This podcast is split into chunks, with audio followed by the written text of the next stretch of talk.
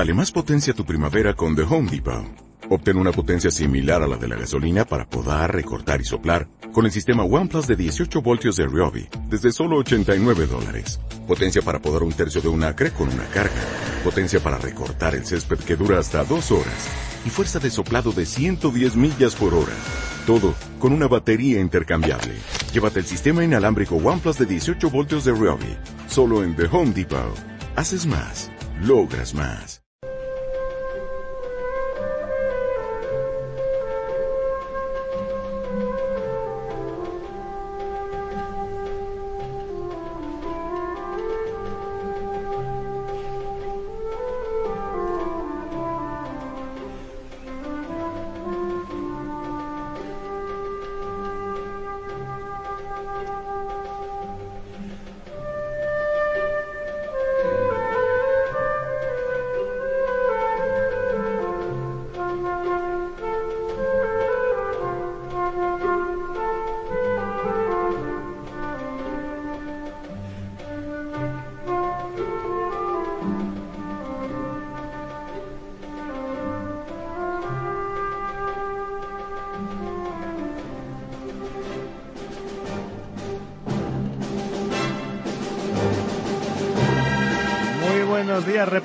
Y bienvenidos a esta edición especial de Libertad Constituyente, un programa dedicado al análisis, el debate y la instrucción política con los principios rectores de la verdad, la lealtad y la libertad.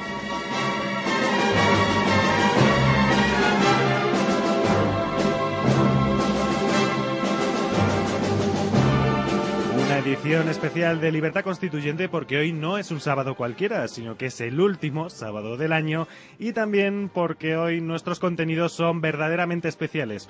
Un recopilatorio con lo más destacado de la semana que ponemos a su disposición desde el equipo de Libertad Constituyente, un equipo que está formado por Carlos Gómez, Carlos Fernández y Daniel Pradillos en el control de sonido, Rocío Rodríguez y Veredas Cañizares en la producción, Juan Martínez quien les habla, en la locución Juan Carlos Barba al cargo de la sección de Economía y como participantes habituales don Antonio García Trevijano, don José María Aguilar Ortiz y don Adrián Perales. Además, esta semana debemos hacer una mención muy especial y muy cariñosa a don Paco Corraliza, don Armando Merino y doña Beatriz Aguilera, que visitaron nuestros estudios durante esta semana.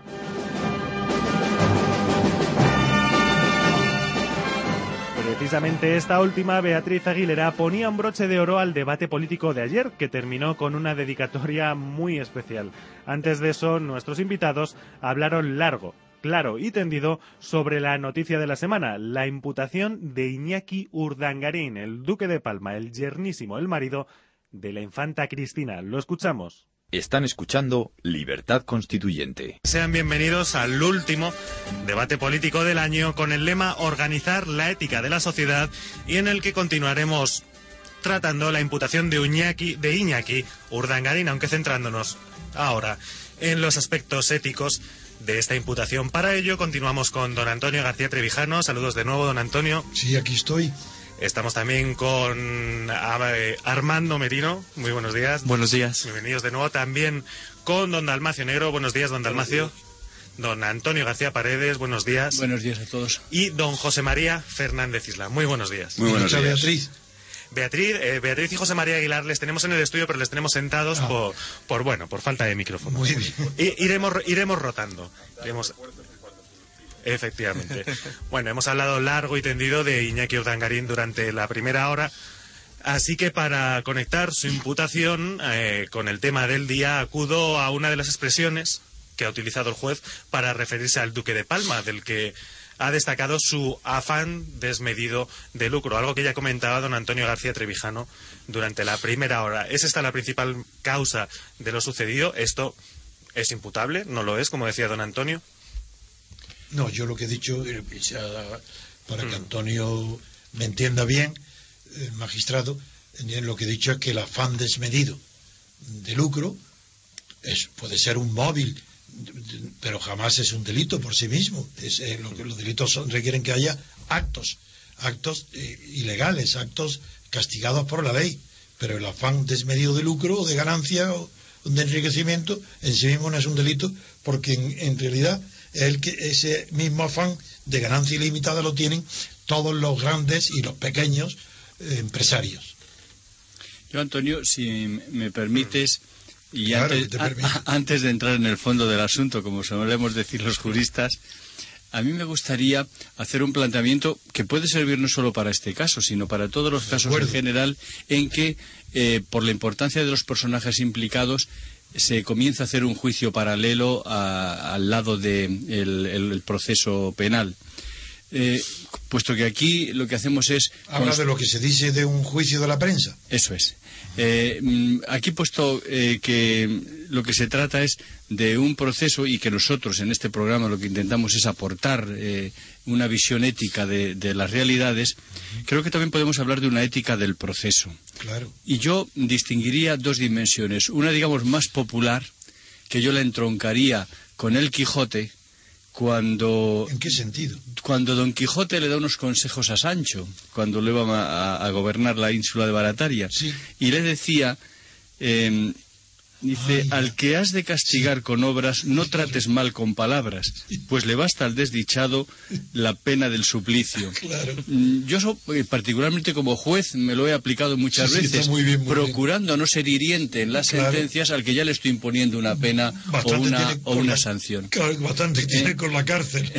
Entonces, yo creo que por un lado el, el proceso exige eso, no meterse Sí. demasiado con el que está en, en, encausado. Y luego, por otra parte, yo creo que los principios procesales que rodean nuestro proceso penal están empapados de ética cuando, por ejemplo, eh, se proclama el derecho a la presunción de inocencia o el derecho a la defensa o a las pruebas. Y en este caso mm, estamos todavía en una fase eh, procesal muy inicial, en lo que se llama la instrucción.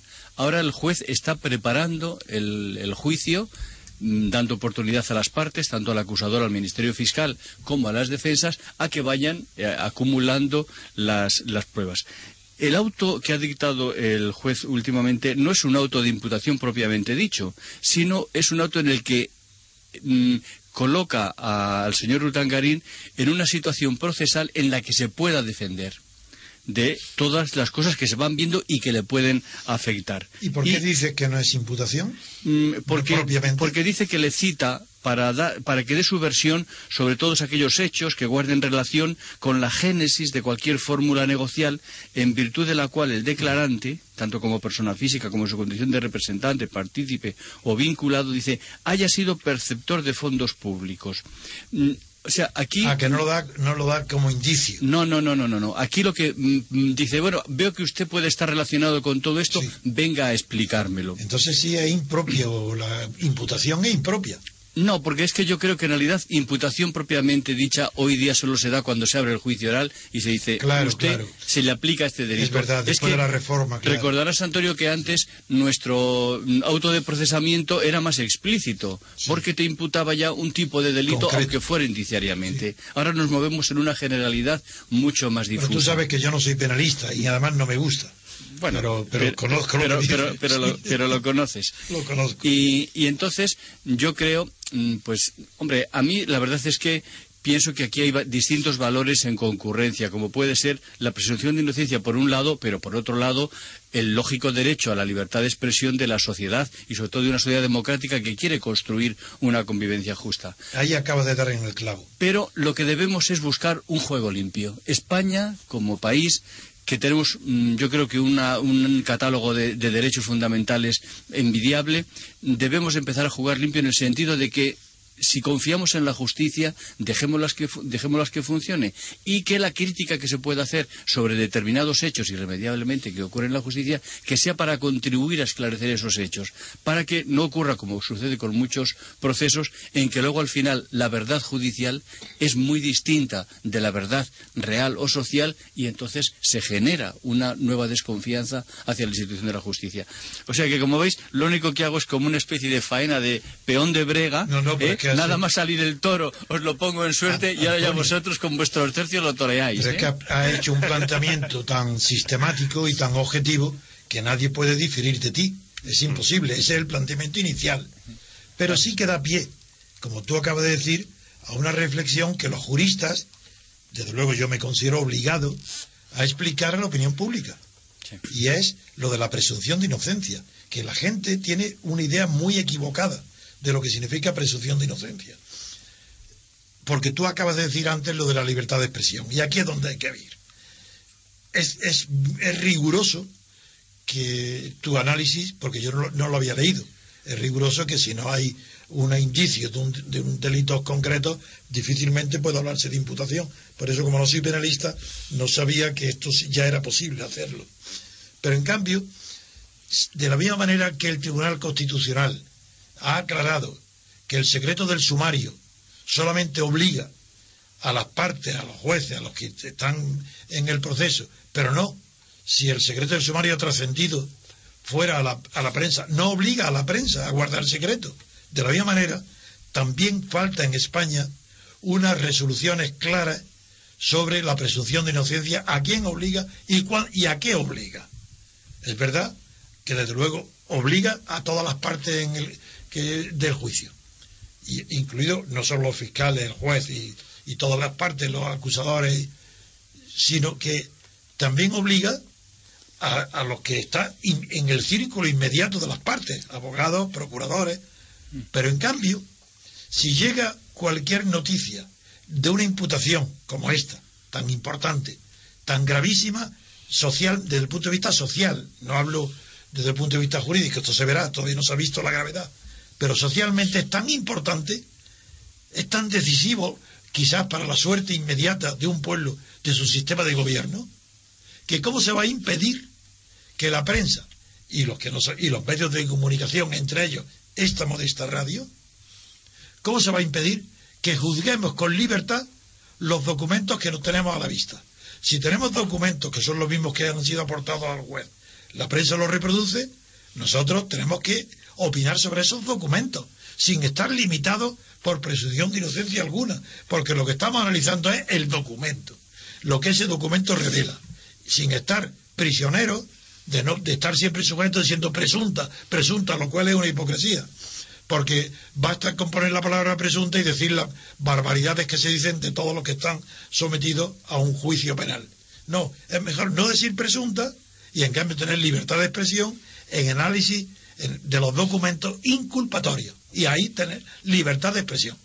Es que, Antonio, yo creo que la libertad, eh, perdón, la presunción de inocencia como mandato a quien está dirigido es al, al Estado que es el que tiene el, el jus puniendi, el derecho de castigar, y el que puede imponer realmente una sanción o una pena al, al acusado.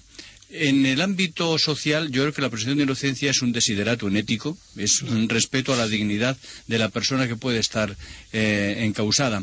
Y luego, por otra parte, la presunción de inocencia en el ámbito jurídico es una presunción, y permíteme que utilice aquí el término técnico juris tantum, en el sentido de que admite prueba en contrario. Sí, eso lo esa, sabe todo el mundo lo que significa. Eh, esa claro. presunción eh, va cediendo o va bajando en su nivel a medida que van apareciendo pruebas en contra del, de, del acusado, ¿no? Pues Pero sí, bueno, que creo que eh, el, el, término presunción de inocencia habría que eh, ceñirlo al ámbito estrictamente judi- judicial y en el ámbito eh, social, pues creo que lo que existe es el respeto a la dignidad de la persona que puede estar im- imputada y luego, desde luego, libertad para hablar de los hechos. Yo creo es. que eh, en España a veces somos demasiado mm, rápidos en calificar a las personas, pero muy lentos en analizar y escudriñar los hechos. Suscribo al 100% lo que has dicho y me gustaría oír la opinión de Dalmacio, que Yo aunque no, te- que- no sea abogado en ejercicio, pero tiene un espíritu jurídico tan fino que quiero oír su opinión. Gracias, gracias. no, no hace falta, hombre. Yo creo que hay dos problemas éticos bastante graves. Primero, la inseguridad jurídica, la inseguridad de las leyes. Leyes que generalmente, es- técnicamente, creo que están bastante mal hechas. Has aludido tú algo a ello de que no está claro ni la presunción ni nada de eso. Creo que es un problema ético muy grave. Yo no sé que las leyes antes eh, yo creo que se hacían mejor, más claras, serían buenas o malas, mejores o peores, pero No, mejor redacción seguro. pero desde luego técnicamente eran bastante más La impecables. prueba es que. Stendhal leía el código de Napoleón y los reglamentos militares para aprender a escribir. Eso hoy sería inicuo. Exactamente. El mismo Código Civil Español estaba muy bien escrito. bien, muy bien. Y desde que han empezado a reformarlo, es casi legible lo que han reformado. Sí.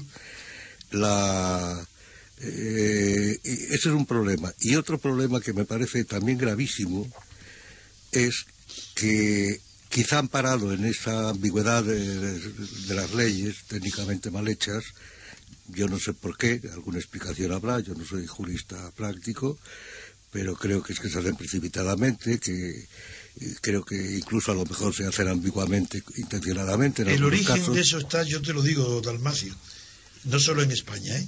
Eso es general en Europa, mm. y también las últimas de Estados Unidos, aunque no las, no las conozco directamente, pero creo que también, es que los proyectos de ley comienzan, sobre todo las leyes importantes, están hechos el comienzo por la asesoría jurídica, los abogados de las grandes corporaciones eléctricas, telefónicas, mm. bancos, que son los que conocen los problemas de verdad que, encuentran eh, que necesitan legislar para resolverlos. Y de ahí la oscuridad, porque si lo pusieran muy claro, sería imposible, se, se delatarían que, son leyes injustas, tienen que redactarlas de manera deliberada, no solo ambigua, sino oscuramente, para poder pasar por el Parlamento. Ya, ya.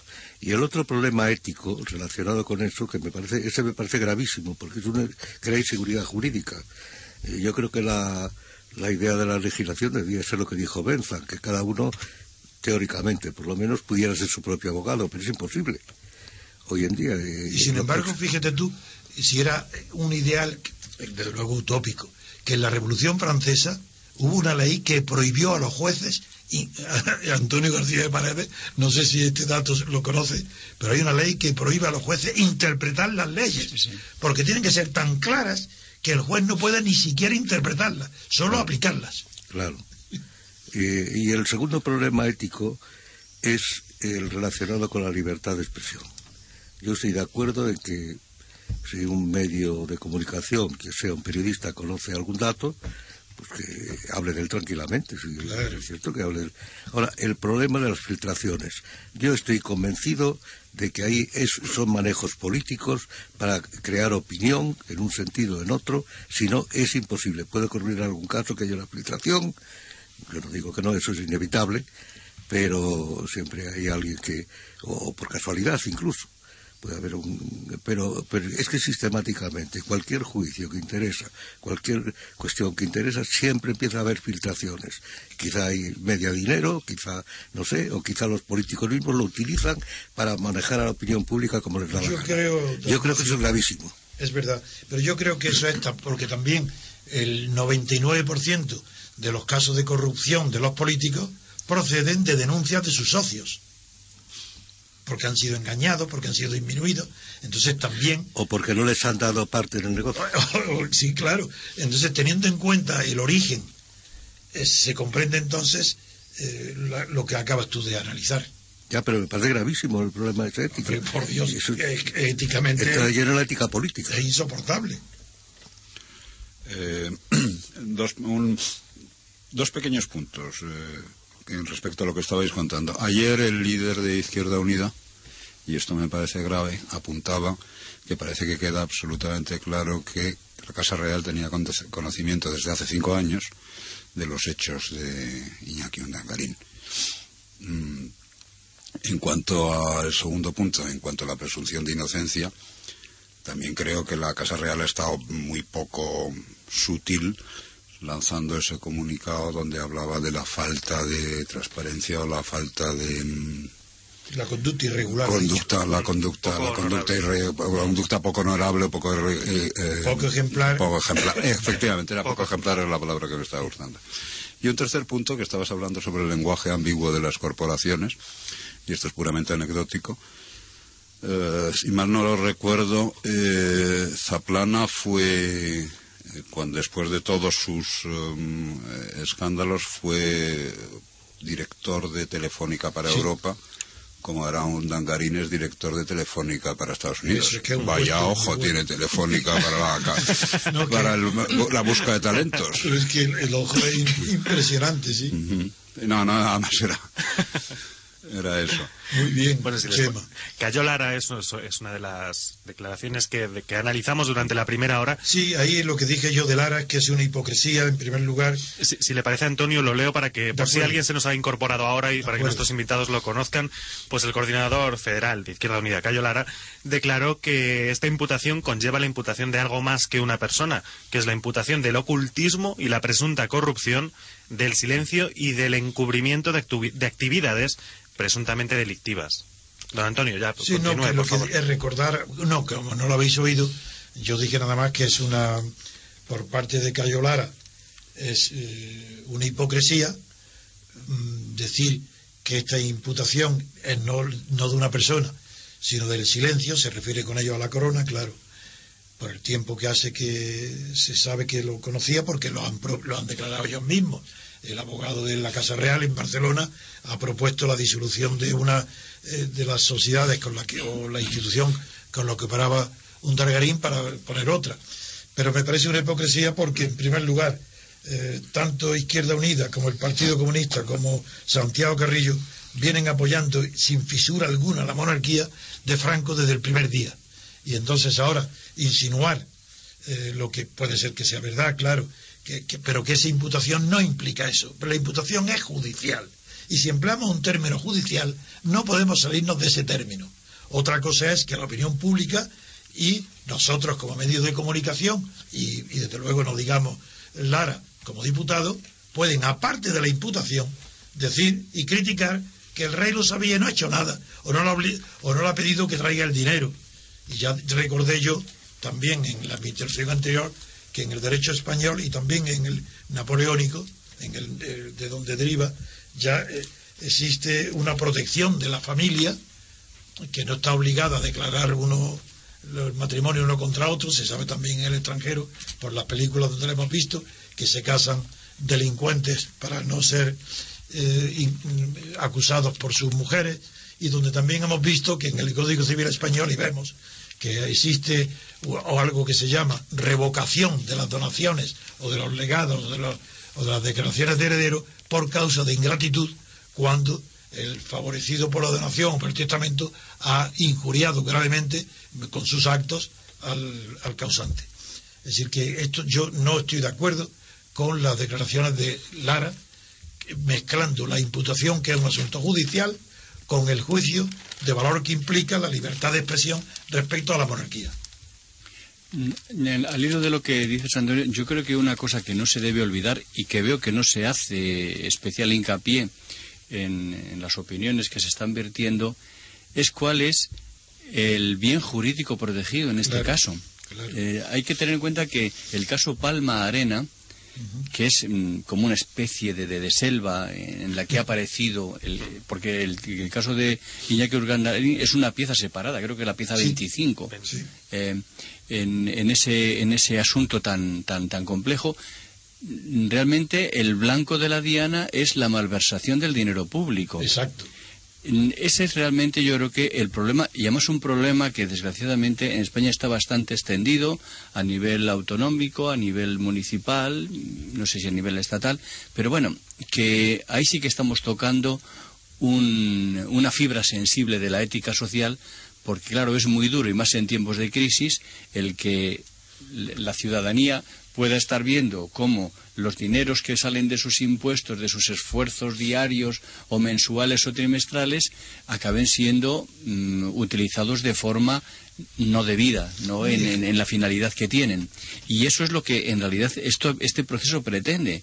Si es que se ha desviado el uso del dinero público, sancionar a quienes lo hayan eh, eh, desviado. O sea que estamos ante lo que tendría que ser una pedagogía de la ley aplicada a un caso concreto. Tan exacto es lo que dice Antonio, que también yo he comentado estos días de, este asunto, otro de las desorientaciones de la opinión pública, que estoy cansado de oír la tontería, la barbaridad y la, la falsedad en las televisiones todas y en los periódicos en casi todos, en que dicen expertos con aire de sabiduría jurídica que esto no es delito, que no sería delito si lo que, que un señor haga eh, ponga la mano y recoja dinero de otro que se lo da, que el delito lo cometerá quien lo está dando, no el que lo está recibiendo.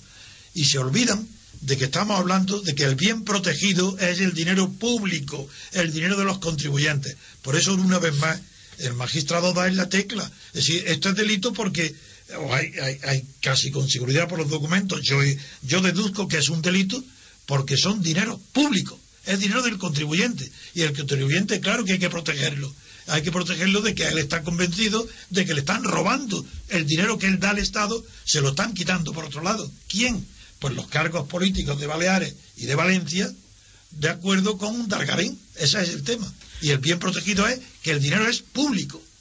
Bueno, yo discrepo un poco. A ver, venga, dime. Porque eh, creo que ya lo dije una vez, la definición aquí del dinero público la dio muy bien una ministra socialista diciendo que el dinero que el dinero público no es de nadie.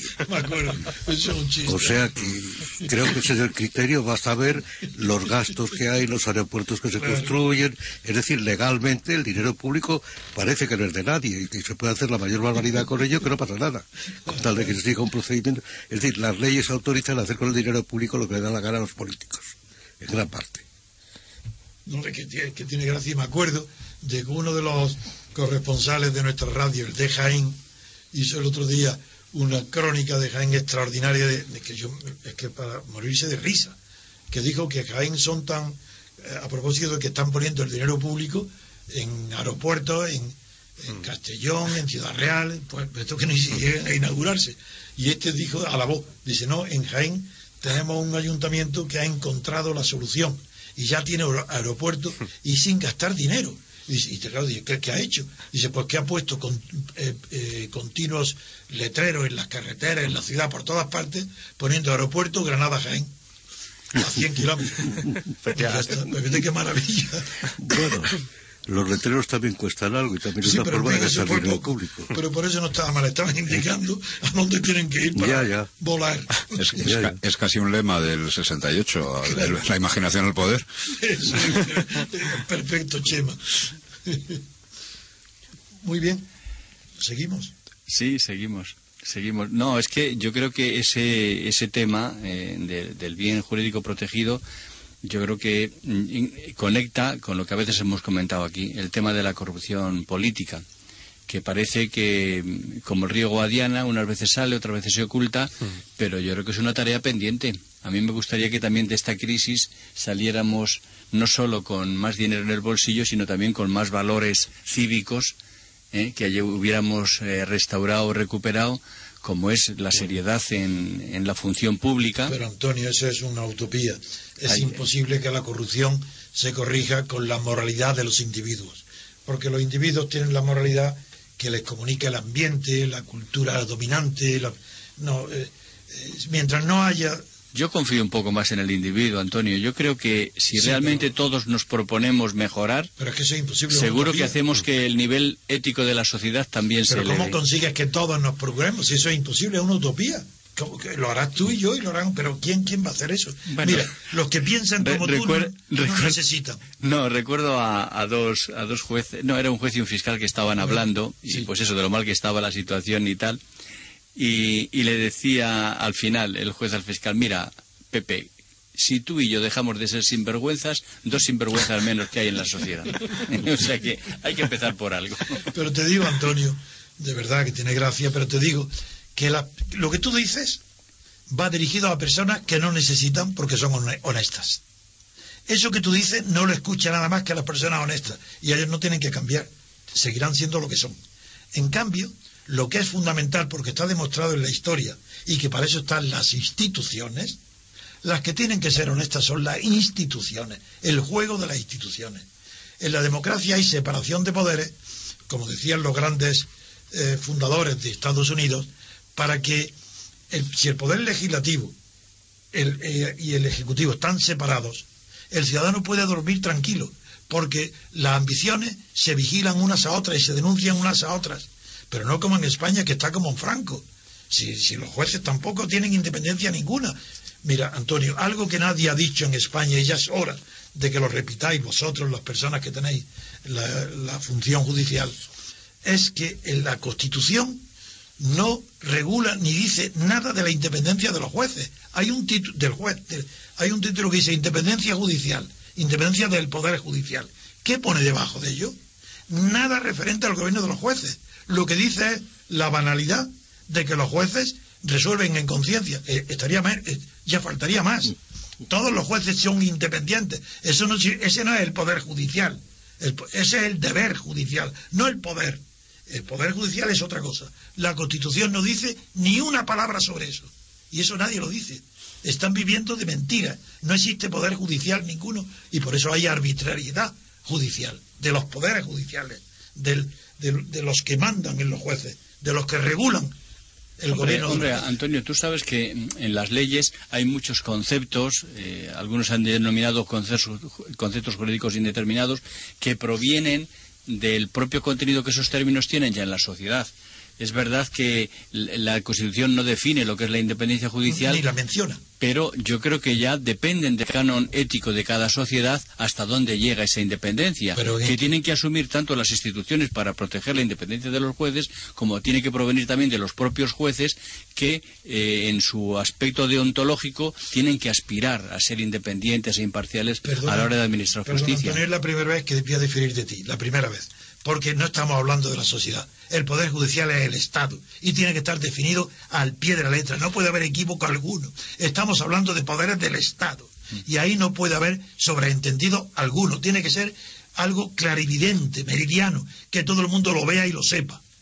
No, no es la sociedad, estamos hablando de un poder del Estado. Y por eso ahí soy intransigente. La Constitución no vale para nada en el aspecto judicial, nada, no dice nada y hacen lo que le da la gana, que el Consejo del Poder Judicial, no te voy a implicar a ti porque es mi opinión y no, es la tuya, que tú eres respetuoso y admirador de la sabiduría del gobierno de los jueces, y yo soy detractor porque ni, son sabios, ni son honestos, tienen ambiciones políticas y no son jueces. Pero tú no, claro, yo eres normal. Bueno, yo ahí no sé si Chema, tiene más libertad. Que hable tú. no, no, no. Libertad de expresión, quiero decir. No, libertad de expresión, válgame Dios, nunca la he perdido, afortunadamente. Pero lo que pasa es que no es mi tema, clarísimamente. O sea, os dejo a vosotros que se No, que es verdad, lo que dice Antonio es verdad, pero es que es una utopía, es un ingenuo, es una buena persona que cree que con la bondad y con la. no, no, en el Estado nada de bondad ni de buenas personas. En el Estado reglamentos clarísimos y durísimos separando los poderes para que unos se vigilen a otros.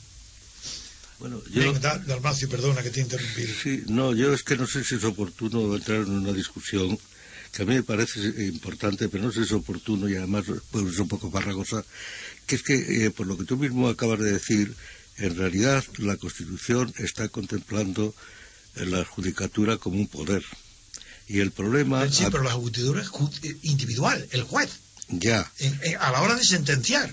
Ya. Eso, es lo que dice la Constitución. Sí, sí, pero es que a mi entender, uno de los problemas que se olvida es que los jueces no son un poder. Pues claro que no. Los jueces son autoridad y la autoridad está por encima del poder. No tienen facultad, sí, tienen no poder, tienen facultades. Y, y entonces el problema, que es mucho más grave todavía, es que la Constitución, al decir, al, hablar de esa manera del Poder Judicial, del llamado Poder Judicial, que el propio Montesquieu decía que como poder es nulo, como se sabe, casi, nulo. casi nulo, pero tiene cierta potestad, pero vamos, no, no es, es autoridad. La autoridad es más.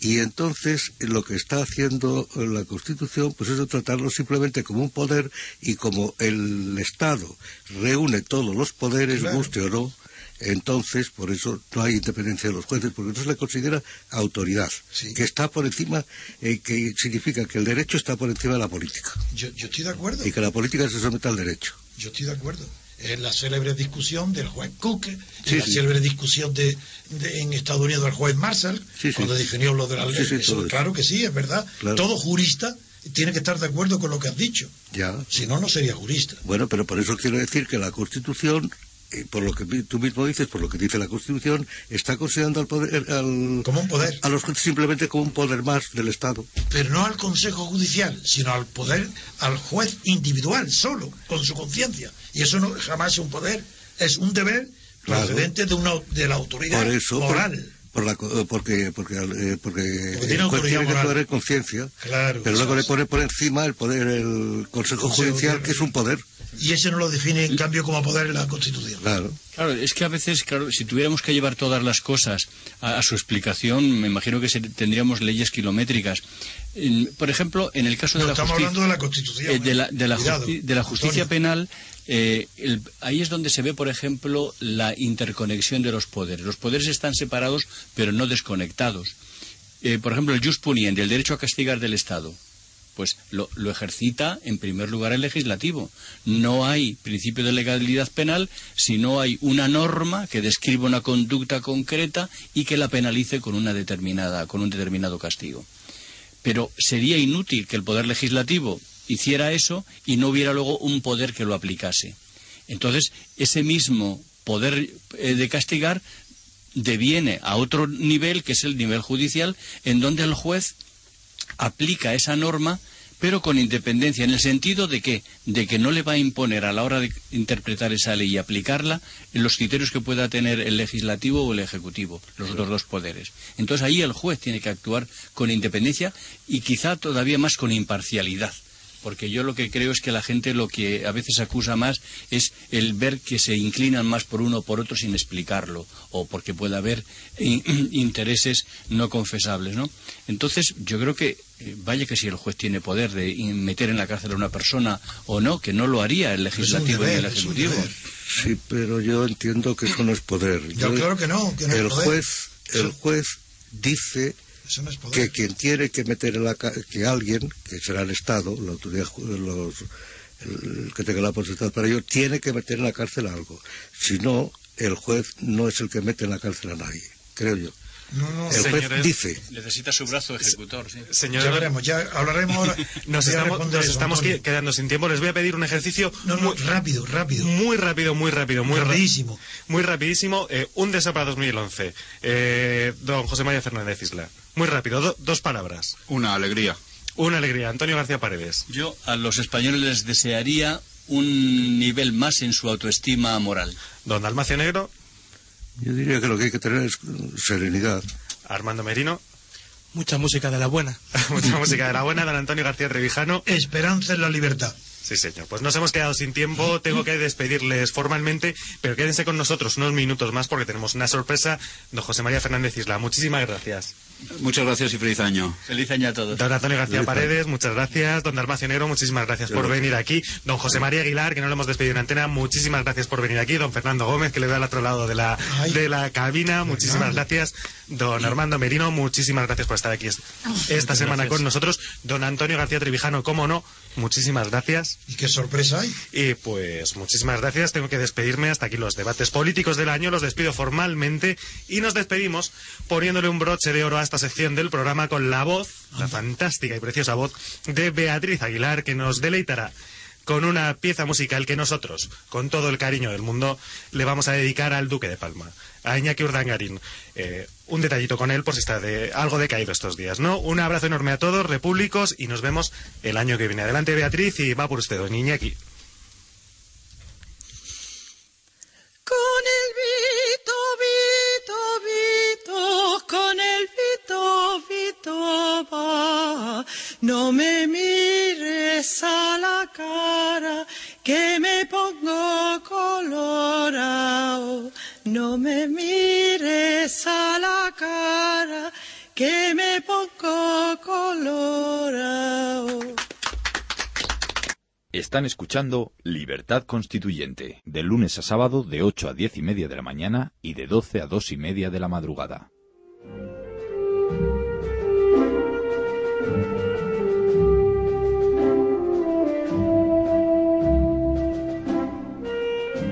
Escuchábamos la fantástica voz de Beatriz Aguilera culminando un revelador e intenso debate con un punto también, por qué no decirlo, de socarronería y humor calificativos, todos ellos, que podrían aplicarse sin problemas a nuestro próximo debate, cambiar la ley electoral en el que fue uno de los debates más animados y más didácticos de todo el año. ¿Lo escuchamos? Escuche también Libertad Constituyente en www.diariorc.com o en www.radiolibertad.com. que ha llegado la hora del debate político aquí en Libertad Constituyente. Hoy con el lema Cambiar la ley electoral y con la presencia en el estudio de don Antonio García Trevijano, que continúa con nosotros. Saludos de nuevo, don Antonio. Sí, sí, yo saludo a todos mis amigos. E igualmente continúa con nosotros don José María Aguilar Ortiz. Saludos de nuevo. Buenos días otra vez a todos. Muy buenas. Y se incorpora ya en el estudio Consuelo Martínez Cicluna. Muy buenos días, Consuelo. Hola, buenos días a Muy todos. buenos días. Y no sé si tenemos ya a Jerónimo Molina. Ya está. Bienvenido a Libertad Constituyente y muy buenos días, Jerónimo. Hola, buenos días a todos y un abrazo muy fuerte. ¿Qué hay, Jerónimo? ¿Qué tal? Jerónimo, qué, qué- qué oportunidad de hablar contigo, aunque sea así. Pues sí, qué alegría, Consuelo. Qué alegría. Ah, que soy verdad. Hombre, y hemos trabajado en muchos eh, proyectos académicos juntos. Qué, Le- bien, qué alegría para mí. Sí, que sí, se sí. encuentren aquí las personas competentes y además nobles y amigos. Sí. Un detalle bonito para eh, la que es la última edición del año de cambiar la ley electoral. Es que Ah, sí. La última edición del año. Ahí cerrar- intentaremos cerrar ¿Y cuál por es todo lo alto. ese es el lema? Pero, el- pero ¿cuál es el tema del día? La noticia referente a este Pues- asunto. ¿Cuál es? Pues hoy les propongo comenzar por las quejas que se han escuchado desde diferentes frentes sobre la investidura como alcaldesa de Ana Botella. Una vez que Gallardón se ha marchado al Ministerio de Justicia, Ana Botella, quien dicen estos críticos, no se ha votado como alcaldesa. ¿Esto es verdad? Bien, sí. Eh, en, en primer lugar hay que recordar que yo creo que los, es- los oyentes no lo saben como es natural, es lógico que no lo sepan, recordar lo que significa la palabra investidura. Porque claro, parece que algo muy solemne y simplemente significa vestido, es de vestir. Entonces la investidura es vestir a alguien del, del cargo de- al que va a tomar. Como aquí ya la, la alcaldesa no tiene los hábitos y las mazas de antes, ahora va con una varita pequeña y flexible de poco peso. Y esa es la investidura. Así que además de traje de diputado, como decía aquella noticia de traje para los diputados, también hay un vestido para la alcaldesa. Antiguamente lo había. O sea que Horace Market está invistiendo a Camps y nosotros es que somos unos mal pensados. Pero está, está invi- invistiéndolo de paisano. Claro. Que ya en la noticia es esa, ¿eh? Bueno. que la clase política deja de ser clase paisana. para Pero ser la clase varita, estatal. La varita de, de botella va, va a tener que ser mágica, ¿no? Porque para eliminar toda la deuda que ha dejado Gallardón, Ahí, está. El ayuntamiento Muy va a bien, tener que ser de la madrina. vamos. Bueno, y la- la- volvemos, a, volvemos a la pregunta. ¿Por qué puede ser Ana Botella alcaldesa si, según como dicen eh, estos críticos, no ha sido votada como alcaldesa? Eh, Habría que hacerse la pregunta, ¿los madrileños votaron a Gallardón como, como alcalde o lo votó la Asamblea? Los madrileños, perdonad que empiece, No, claro, claro. pero los madrileños yo creo que lo que votaron fue un partido político que ponía en la cabecera de su lista un determinado nombre. Entonces, que carezca de un plus de legitimidad o de legalidad, pero si es que lo que tú estás votando es el partido y lo que el partido ha decidido. Entonces, en ese sentido, no me parece, no me eh, tengo ningún tipo de filia ni fobia especial sobre la persona en cuestión. Pero se trata de. mm, aquí hubo también un eh, alcalde de Madrid que murió en el ejercicio, que fue el viejo profesor, Tierno Galván, y le tenía más de sustituyó- viejo que de profesor. Efectivamente, porque de profesor prácticamente nunca ¿eh? se había inventado todo ese tipo de biografía Como yo lo conocí que no existía y le sustituyó Barranco que era el, el, pues no sé si el concejal que en esos momentos o el teniente de alcalde que podía ejercer, etcétera. Con lo cual, ese lo que le dijo Lisabeski el otro día en la Asamblea de Madrid a Ana Botella, pues tampoco, en fin, tampoco tenía mucho sentido. Primero, porque dice tiene legitimidad, pero no total. O Es la tiene o no la tiene. No, de- dijo que tenía legalidad, pero no legitimidad. Claro. Es absurdo. Por Es completo. absurdo. Por- Tiene la misma legitimidad que Gallardón. La misma, La misma, exactamente, igual. exactamente igual. Porque como tú has dicho, lo que se vota es listas. Da lo mismo que sea el primero o el último que sale elegido, tiene la misma legitimidad. Es decir, no tiene legitimidad porque no es democrática esa forma de elegir representantes ni cargos. Hmm. Pero, desde luego, eh, las palabras de Lisabeski eran absurdas. Totalmente, porque además es lo que tú votas es la lista. Entonces, Claro, y por tanto Ana Botella está votada exactamente con la misma valor, la misma eficacia jurídica y legal que Ruiz Gallardón. Y además esa crítica provenía de un alistado también. ¿Quién? también está listado, ¿no? Él igual, igual, todos. claro, lo un alistado se comprende menos la crítica, No, pero porque es que sido alguien de fuera, pero no, ya... el absurdo de, de que es creer que el número uno está legalizado y legitimado, y el dos solamente legalizado. Eso es lo que es absurdo lo que ha hecho él. Esa distinción imposible. Don Jerónimo Molina. Sí, a- además esa lógica al final opera siempre en el propio proceso de sustitución de, de candidatos cuando alguno que está en los puestos superiores abandona abandona sus ocupaciones Es que hay alguno, hay alguno que abandone. o no bien sé. al frente de Jerónimo. Pero es que hay alguno que abandone. bueno eh, eh, sí o, o porque encuentra algún negocio más sustancioso o algo parecido y, y no sé estoy pensando hace unos años cuando se produjo un cambio el cambio de gobierno en, en la comunidad de Murcia por ejemplo y era saliente eh, entre otras cosas por los escándalos el, el último presidente del, del PSOE de Murcia que fue Collado eh, le sustituyó sin ningún tipo de elección también una señora que era María Antonia Martínez o sea que que es la propia lógica del partido la que genera esos cambios sin necesidad de discutir sobre legalidades o legitimidades. Claro.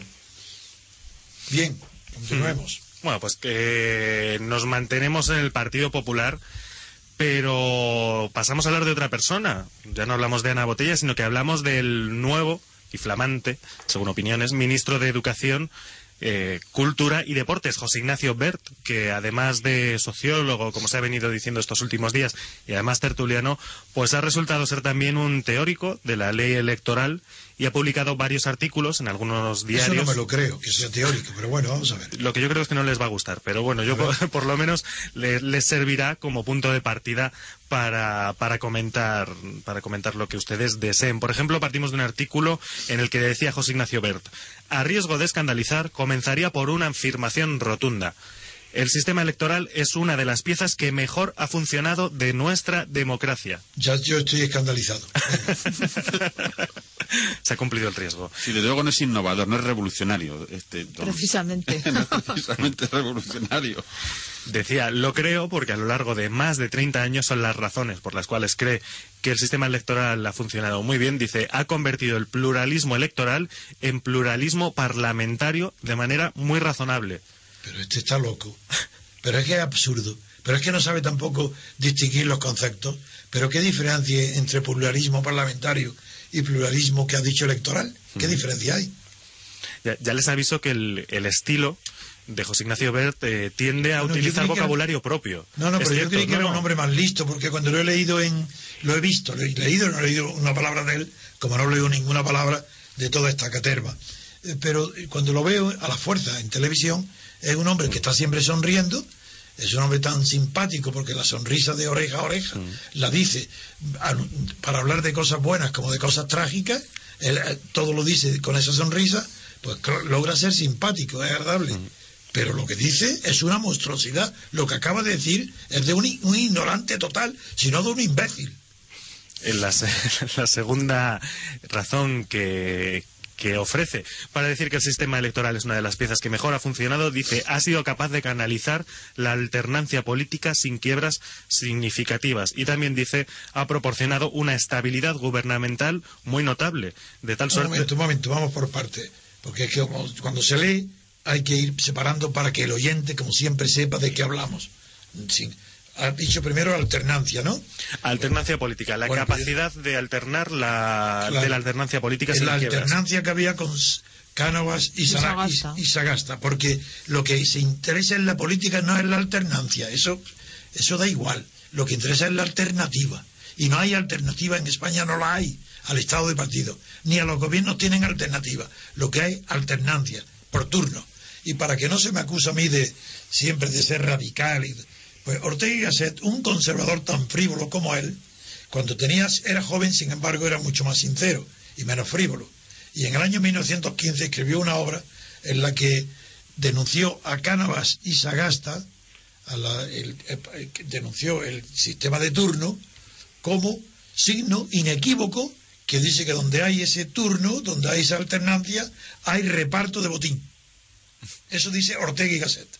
Decía entonces, claro, luego ya no varió. Porque se pasa una cosa curiosa, no sé vosotros, amigos y, y- queridos, queridos de verdad, que compartís conmigo, se produce una cosa curiosa en la naturaleza humana. Los jóvenes, eh, generalmente se cree que los universitarios no en España son revolucionarios, al menos ahora hay un 15M que se mueve, aunque es reaccionario, no es revolucionario. Pero en fin, se cree que la juventud es revolucionaria y que con la edad y la vejez es conservadora.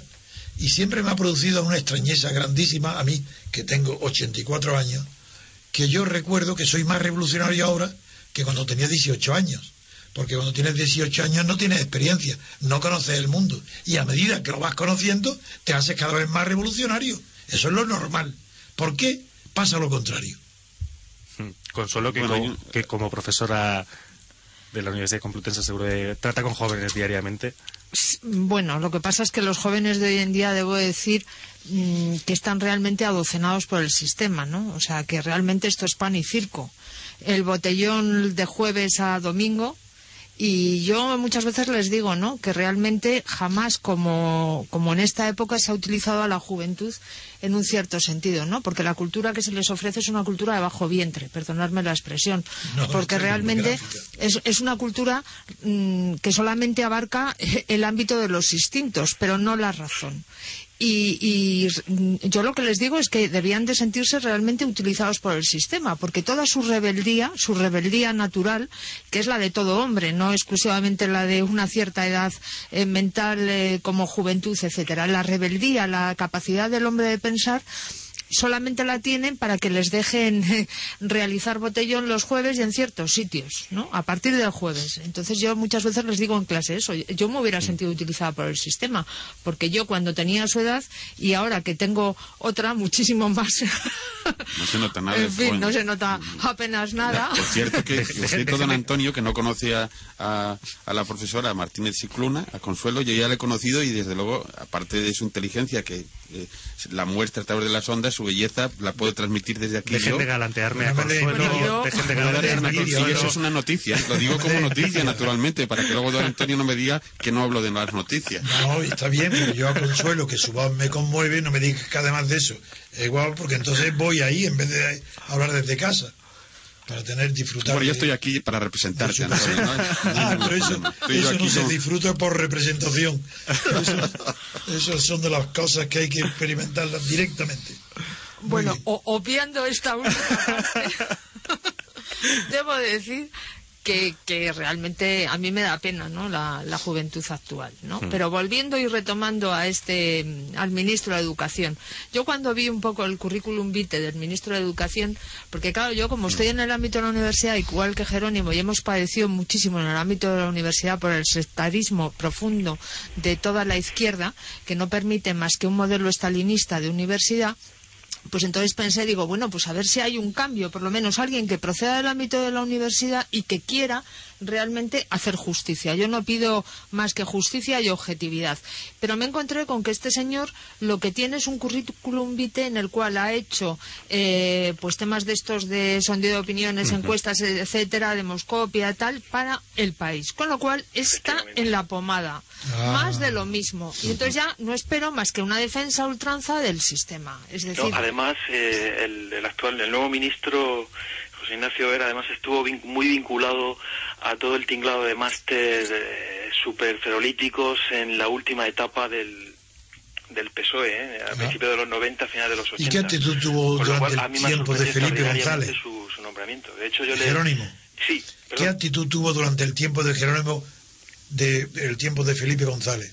¿Qué, actitud, no, qué cargos tuvo, qué hizo? No, no tenía cargos. Él era, él era dirigente en un instituto de opinión. Yo creo que incluso mm. de Moscopia en su día. ¿eh? Sí, Demoscopia, sí, sí, es una de ellas. Y, yo, yo le recuerdo como profesora en alguno de esos máster donde le tuve yo, si no me equivoco, en el 92, 91 y mi impresión, pues un mm. sociólogo orgánico del establishment socialista. No, ya, ya lo has descrito muy bien, porque el, el, el tremendo peligro de los demóscopos es que terminan creyéndose lo que hacen. Siendo falso la encuesta, porque depende la respuesta de lo que pregunta, sin embargo ellos que están cometiendo esa falsedad profesional desde el primer día, terminan creyéndose lo que hacen. Sí, sí, sí. No, y luego hay una cosa que me llama mucho la atención, en todas las fotos que he visto del recién nombrado ministro, la gestualidad es un poco extraña una satisfacción en que está encantado de haberse conocido. No, por eso en, televisión está siempre así, antes de ser ministro también. Eso no es que esté más contento hoy por ser ministro. ¿No será una operación? A lo mejor no será que esté operado. No, no, no, no, no. ¿No será el enemigo de Batman? Este que tenía el Joker, este con la sonrisa, está colocada. parece, sí. No, este es un hombre que tiene una expresión simpática permanente. Uf, a mí este y tipo de simpatías... Pero simpática ligera, no profunda, no, no una simpatía que proviene de una actitud eh, mental y corporal, sino como fijada, como permanente, como estereotipada. Bueno, pues si les parece acudimos a otro de los artículos de Bert. Eh, les aviso, por cierto, tenemos ahí el, tenemos el currículum vitae también de Bert, así que si quieren algún detalle también se No, lo, eso ya se es lo muy podemos aburrido. proporcionar. Ya otro, lo que ha dicho Consuelo ya basta. acudimos a otro, Jerónimo. acudimos a otro artículo, una tribuna que fue publicada en el diario El País en respuesta a Rosa Díez. La líder no quiero decir porque No, sé que no diga- Antonio no llame- y a- no llame líderes José María no les gusta líder. la jefa, la jefa mucho. de Unión Progreso y Democracia, bueno, pues hablaba de que el sistema actual beneficia a los dos grandes partidos en detrimento de, de otros partidos políticos, el discurso habitual que lleva manteniendo. Rosa Díez. Eso es verdad. Pues Bert dice en un artículo que se titula Sistema electoral entre equidad y eficacia, dice, sería inimaginable que un sistema electoral que ha superado los 30 años de vida no respondiera al interés compartido de los dos principales partidos. Bueno, en eso tiene razón. O sea, que es un reconocimiento realmente que el sistema electoral eh, está en función de los dos grandes partidos. Y no tiene más sentido que ese. Claro. No, y el, y el desparpajo y descaro con que lo, lo Con que lo defiende. Él lo dice con esa sonrisa permanente, de decir los mayores horrores, pero sonriendo. Uf, me da pavor, ¿eh? Esto Pues de así ministro de Educación va a suponer que los van a laminar más que los otros. Sí, Qué horror, y- Jerónimo. Échate a temblar. Bueno, que ese ministerio, como ayer resaltamos aquí, eh, más que un ministerio, parece un polideportivo, porque han juntado la educación, Sí, el deporte, la tal. cultura, esto ya no... Esto debe ser por aquello de más gimnasia, menos magnesia, o al revés, así, debe sí, ser sí, una eso- cosa de estas, ¿no? Don Jerónimo, que estaba hablando. No, no, que señalaba que también va en esa línea simpática el nombramiento de la SAE, me parece, de secretario de Estado de Cultura, Sí. que es también un tertuliano de la SER, o sea que, que parece que hay una línea clara en, en cultura. ¿eh? Ayer hablamos bastante tiempo de la cultura, para no repetir hoy, pero es evidente que sí que me pronuncio y creo que vosotros igual, de que, la- de que es absurdo que haya un ministerio de la cultura. Que fue ayer todo el razonamiento fue que tanto desde el punto de vista de la izquierda de verdad, como fue Gramsci y Trotsky, como que lo que se habló ayer, como desde la derecha de verdad, conservadora, los ingleses, el mundo anglosajón, donde que es la que mejor lo ha expresado, siempre se han manifestado en contra de que la cultura pueda tener un ministerio, que pueda ser cultura impartida desde el Estado. Es que no se puede olvidar que el gobierno, todo gobierno es coactivo. Entonces, una cultura, eh, un ministerio de cultura es una cultura coactiva, que viene de arriba abajo. Cuando la cultura tiene que ser un producto de la sociedad civil. Y ayer hablé de los, hablé yo de- del origen de, la, de las producciones culturales, del arte, la filosofía, la ciencia y la religión, y todo esto es producto espontáneo de la sociedad civil que con el tiempo se va decantando y cristalizando en formas culturales. Pero nunca un ministerio de la cultura que dirija. Eh, dije que eso es totalitario. Esa es la herencia que ha dejado Franco, Hitler y Mussolini. Y la Unión Soviética. Y Bert, que dice, decía, sería inimaginable que un sistema electoral no respondiera, que, que ha cumplido 30 años, no respondiera al interés compartido de los dos principales partidos, y añade, se trata de examinar si ese interés que les une es compatible con el de los ciudadanos y los derechos de los restantes actores políticos. Pues ya le respondemos, es Pues incompatible. es incompatible. Ya está, ya está respondido. Pero yo me imagino que él no lo formula en pregunta. Sí, sino que él entiende sí. que, que realmente hay una compatibilidad total, ¿no? Que el ciudadano se siente Ah, claro, representado en claro. ese sistema, claro. Sí, pero él lo dice de, tal man- de tal manera convencido que parece que la respuesta contraria a la nuestra es absurda. Es tan evidente para él que esto es el sistema normal de la representación. ¿Por qué es tan ignorante? Esto sí que lo digo de verdad, ¿eh? a pesar de su apellido alemán, no conoce la doctrina, la ciencia ni la jurisprudencia alemana sobre el estado de partido y la- el sistema electoral. Allí, eh, por, por hablar solamente de lo- del presidente Leichhardt, pero hay muchos más, Weichselmar, hay todos los grandes juristas alemanes de las posteriores a la guerra mundial, han dicho que el sistema de partidos actual, el estado de partidos, como se llama en Alemania, científicamente estado de partidos. En Italia se llama partidocracia, En España yo he, he, insistido mucho y lo estoy logrando en parte que se llame también partidocracia, en vez de partitocracia. Pero eh, en Alemania se ha definido el Estado de partidos como aquel Estado donde han, dice literalmente la donde han desaparecido todo resto de representación y ha sido sustituida la representación de la sociedad y de los electores por el principio de integración de las masas en el Estado. Eso lo dice Lairlo y esa es la verdad.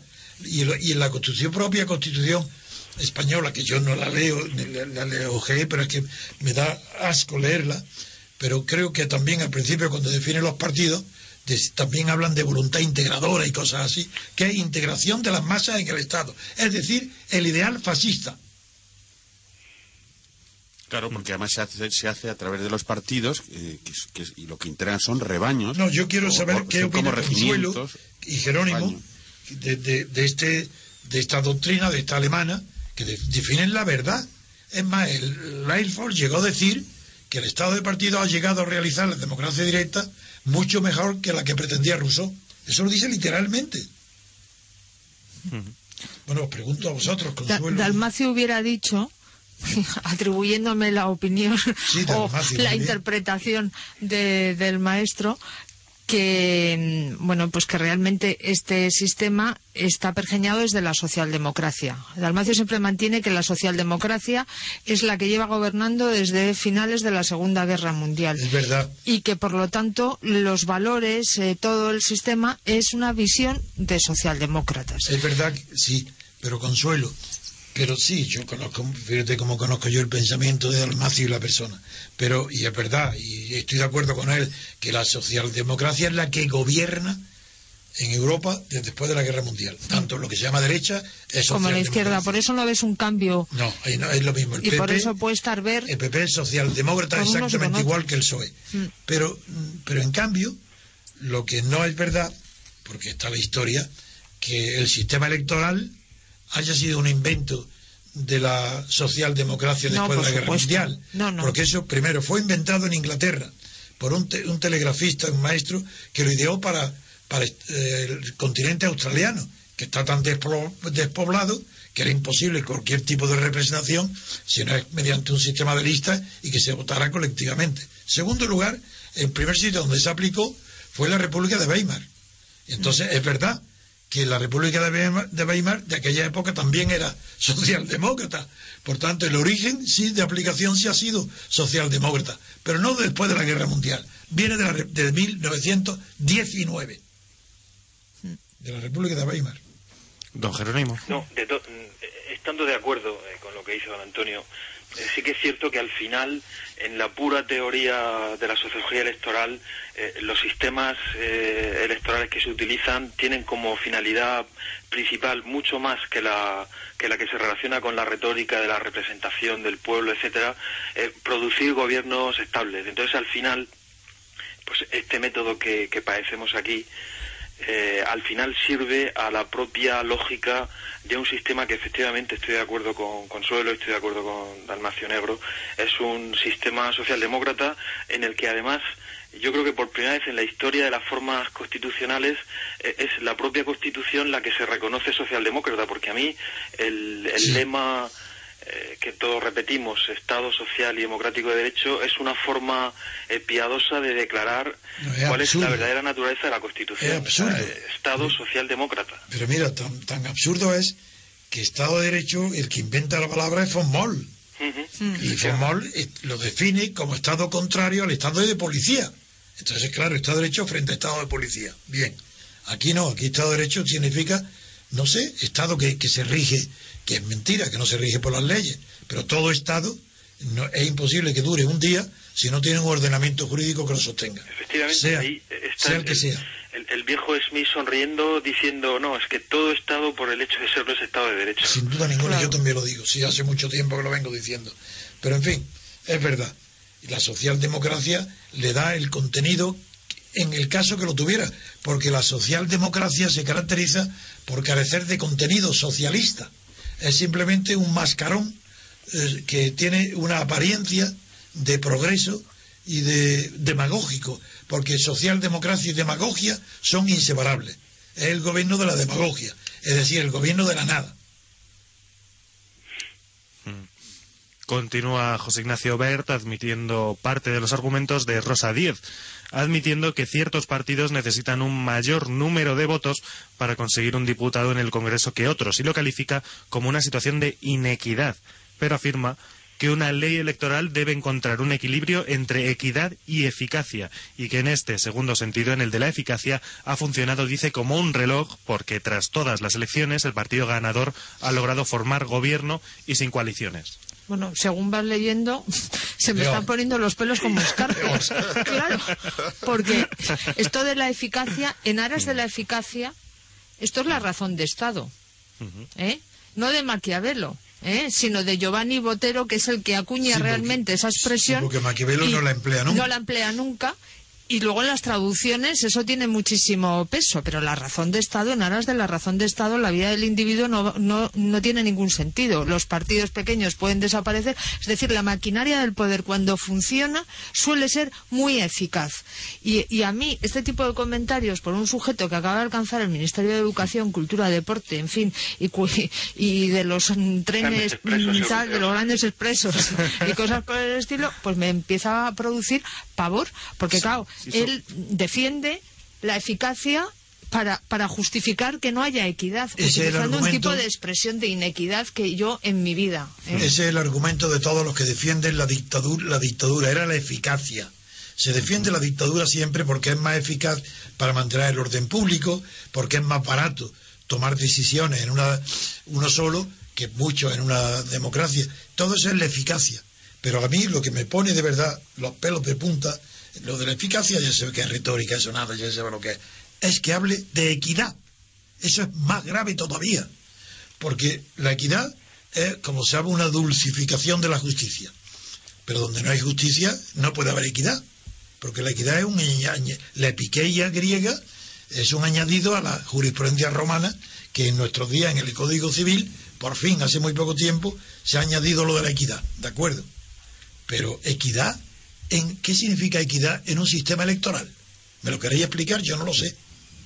¿Y qué significa equidad y toda la terminología en el discurso de José Ignacio Er, que es absolutamente retórico y, vacío? Yo creo que, que, al final, más allá de, los problemas que están ustedes planteando, al final lo que parece es que este señor dice, estoy muy contento de que gracias a este sistema de representación, a mí por fin me han hecho ministro de algo. Sí.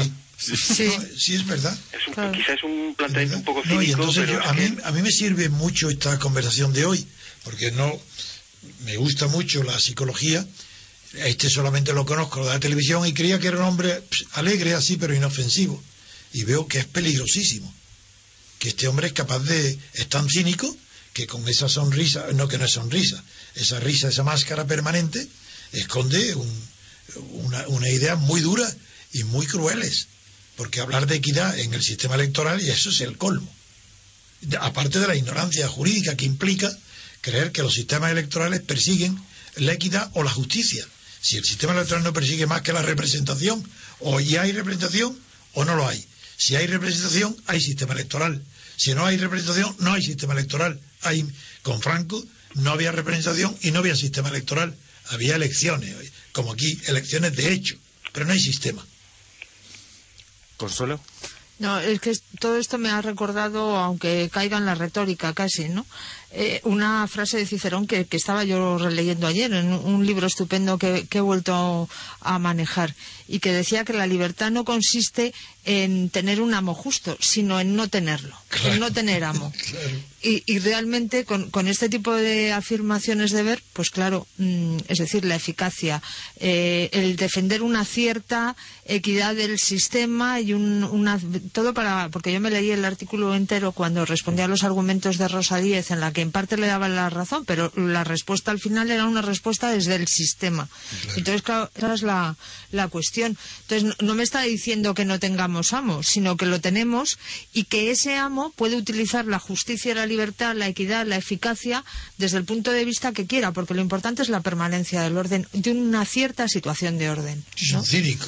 Sí, sí, es evidente que no es un científico de la ciencia política, sino un practicante de decatlón, como mucho. Hmm. Pero de las tiendas o de...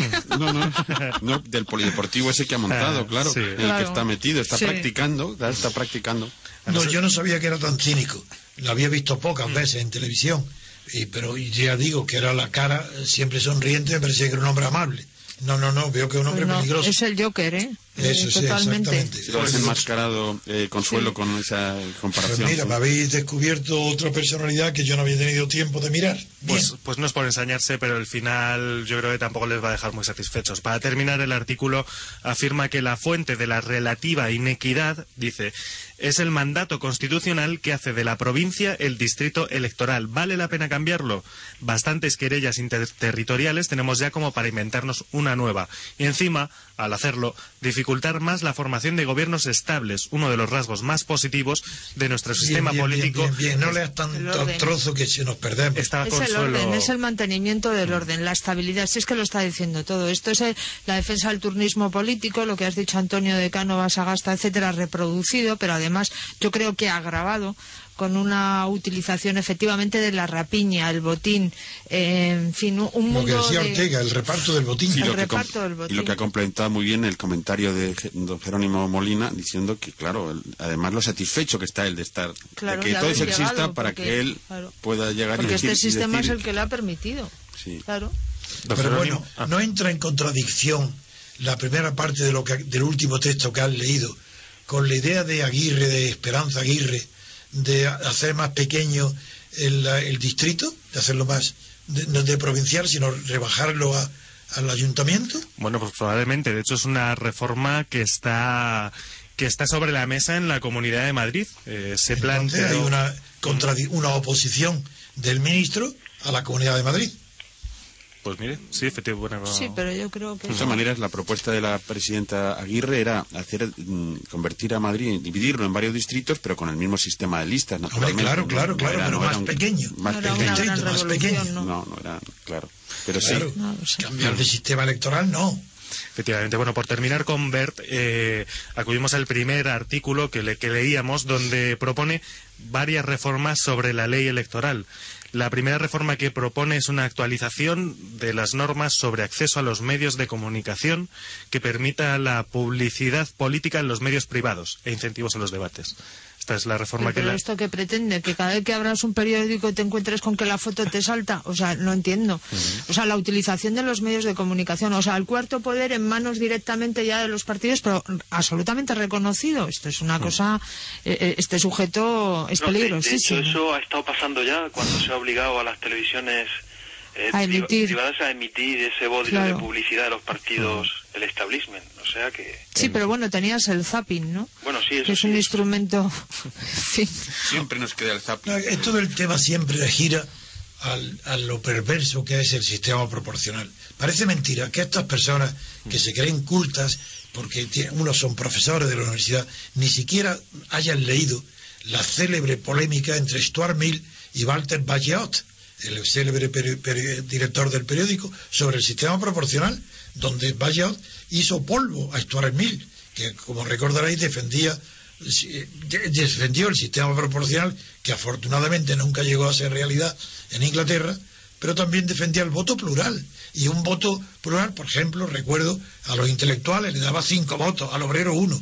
Es decir, bueno, ese elitismo eh, de Stuart Mill era el mismo que defendía también el, el sistema proporcional, también es elitista. El sistema de lista implica una elección previa supuestamente de élites, que no lo son, porque son élites por abajo, al revés, que, tiran hacia abajo, pero en- el sistema proporcional es elitista.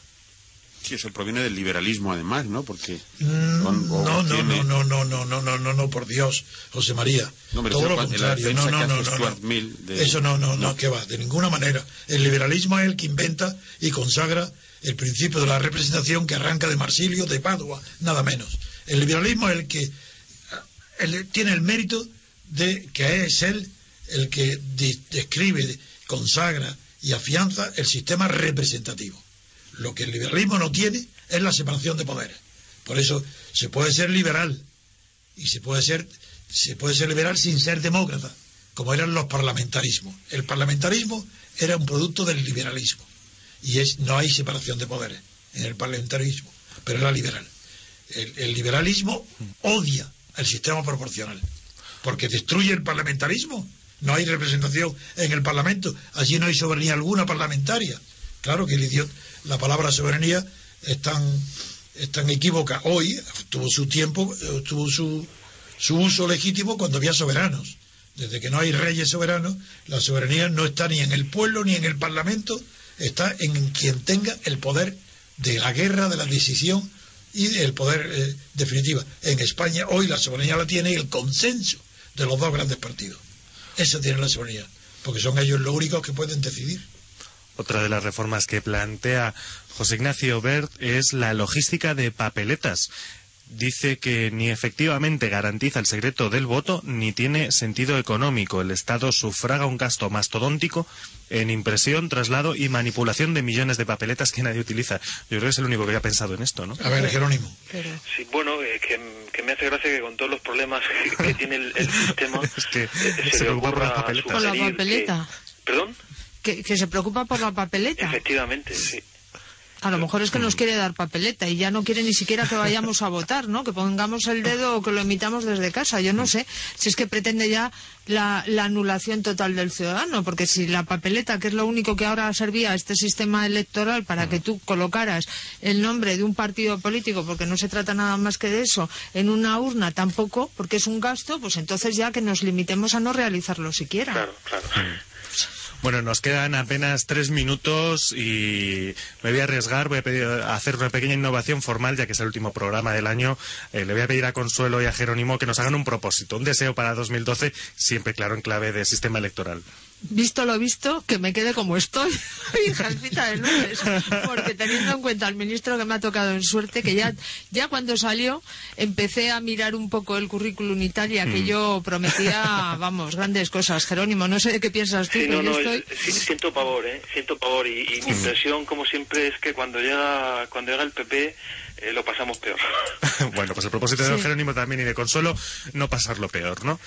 Sí, yo ya me limito a poco. No, pero desde la rebeldía absoluta, ¿no? O sea, que, que en fin, como dice un, un gran pensador italiano al cual yo tengo cierta, cierto cariño, dice, no ne caduto, he muerto, porque la gente muere de pie, ¿no? No hay que caer. ¿Quién es? Pues eh, a lo mejor no te gusta mucho, pero a mí sí, que se llama Julius Ébola.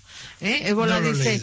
Pues Ébola dice ese tipo de cosas estupendas. Dice el hombre de pie entre las ruinas, ¿no? Cuando todo cae, hay un hombre que permanece de pie, ¿no? O sea, en, cada sitio hay un francotirador. Eso, eso es lo que hay que conservar, esa idea. Bueno, pues muchísimas gracias. Consuelo, concluimos el debate. Gracias por estar aquí hasta el año que viene. Hasta el año. Feliz año a todos. A ti, sobre ¿Eh? todo, ¿eh? Bueno, a todos. No, no, porque a los demás los veo y nosotros no nos vemos, Antonio. Tienes que venir aquí. Nos quedamos los demás vienen a verme y tú no.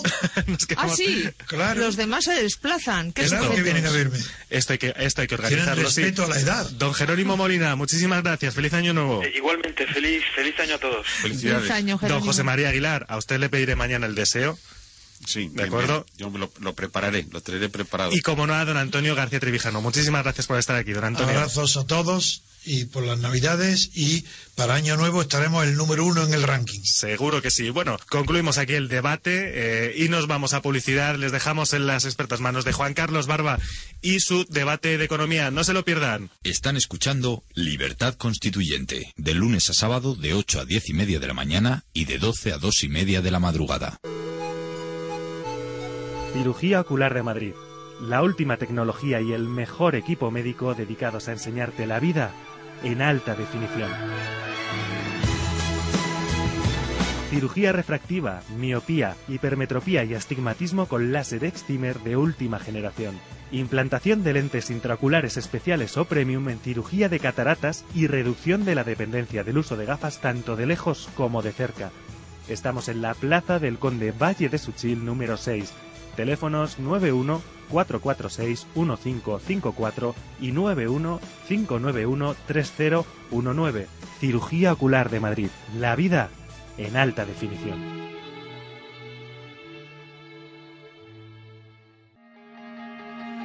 Diario Español de la República Constitucional. Nuestro lema es lealtad, verdad y libertad. No analizamos los hechos con opiniones los examinamos con criterio. No buscamos tanto la cantidad como la calidad de nuestros lectores. Diario Español de la República Constitucional. Pueden encontrarnos en Internet en la dirección www.diariorc.com. El Palacil, situado en un entorno natural del Parque Sierra de María Los Vélez, en Vélez Blanco, un pueblo clasificado entre los 20 mejores pueblos de Andalucía a través de Red Patrimonio de Conjuntos Históricos, cuna del Indalo almeriense situado en la Cueva de los Letreros, referente de la prehistoria de la provincia. Castillo de Vélez Blanco, Iglesia de Santiago, convento de San Luis junto al cual se sitúa el Palacil en las orillas del Barranco de las Fuentes. Tranquilidad y descanso es lo que les espera en este antiguo molino, transformado en un referente de la hostelería en la comarca de Los Vélez. Dispone de restaurante y apartamentos turísticos, con servicios de hostelería para el mayor confort de sus clientes. Podrán celebrar sus reuniones de empresa y celebraciones de todo tipo con la profesionalidad que le ofrece nuestra experiencia de más de 40 años en distintos países. El Palacil.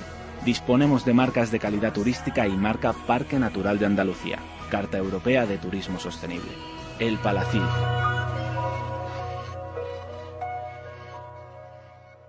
Las tardes del sábado en Radio Libertad te invitamos a que nos acompañes en nuestro repaso por la historia de la música.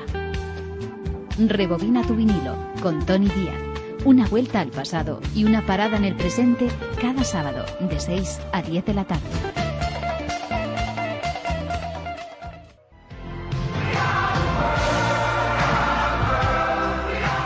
Amigos, ¿sabéis que estamos en Radio Libertad? ¿Sabéis que sois parte del programa Colores? Os recuerdo que estamos a las 12 todos los sábados en la 107.0. Nos vemos el sábado.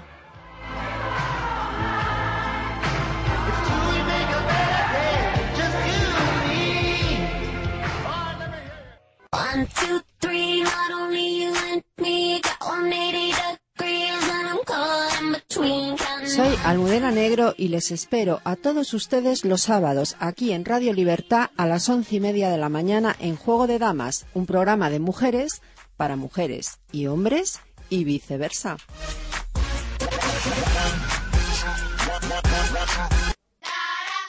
Una tarde de fin de semana, unas ganas tremendas de aprovechar el tiempo libre y el deseo de disfrutar de todo lo que te ofrece Madrid. Las mejores opciones de teatro, cine, música y restaurantes las trae cada semana Efecto Madrid. Todos los sábados de 4 a 5 y media de la tarde sintoniza Efecto Madrid con Jesús Ortega en Radio Libertad en el 107.0 de la frecuencia modulada. Efectero, déjate aconsejar por Efecto Madrid.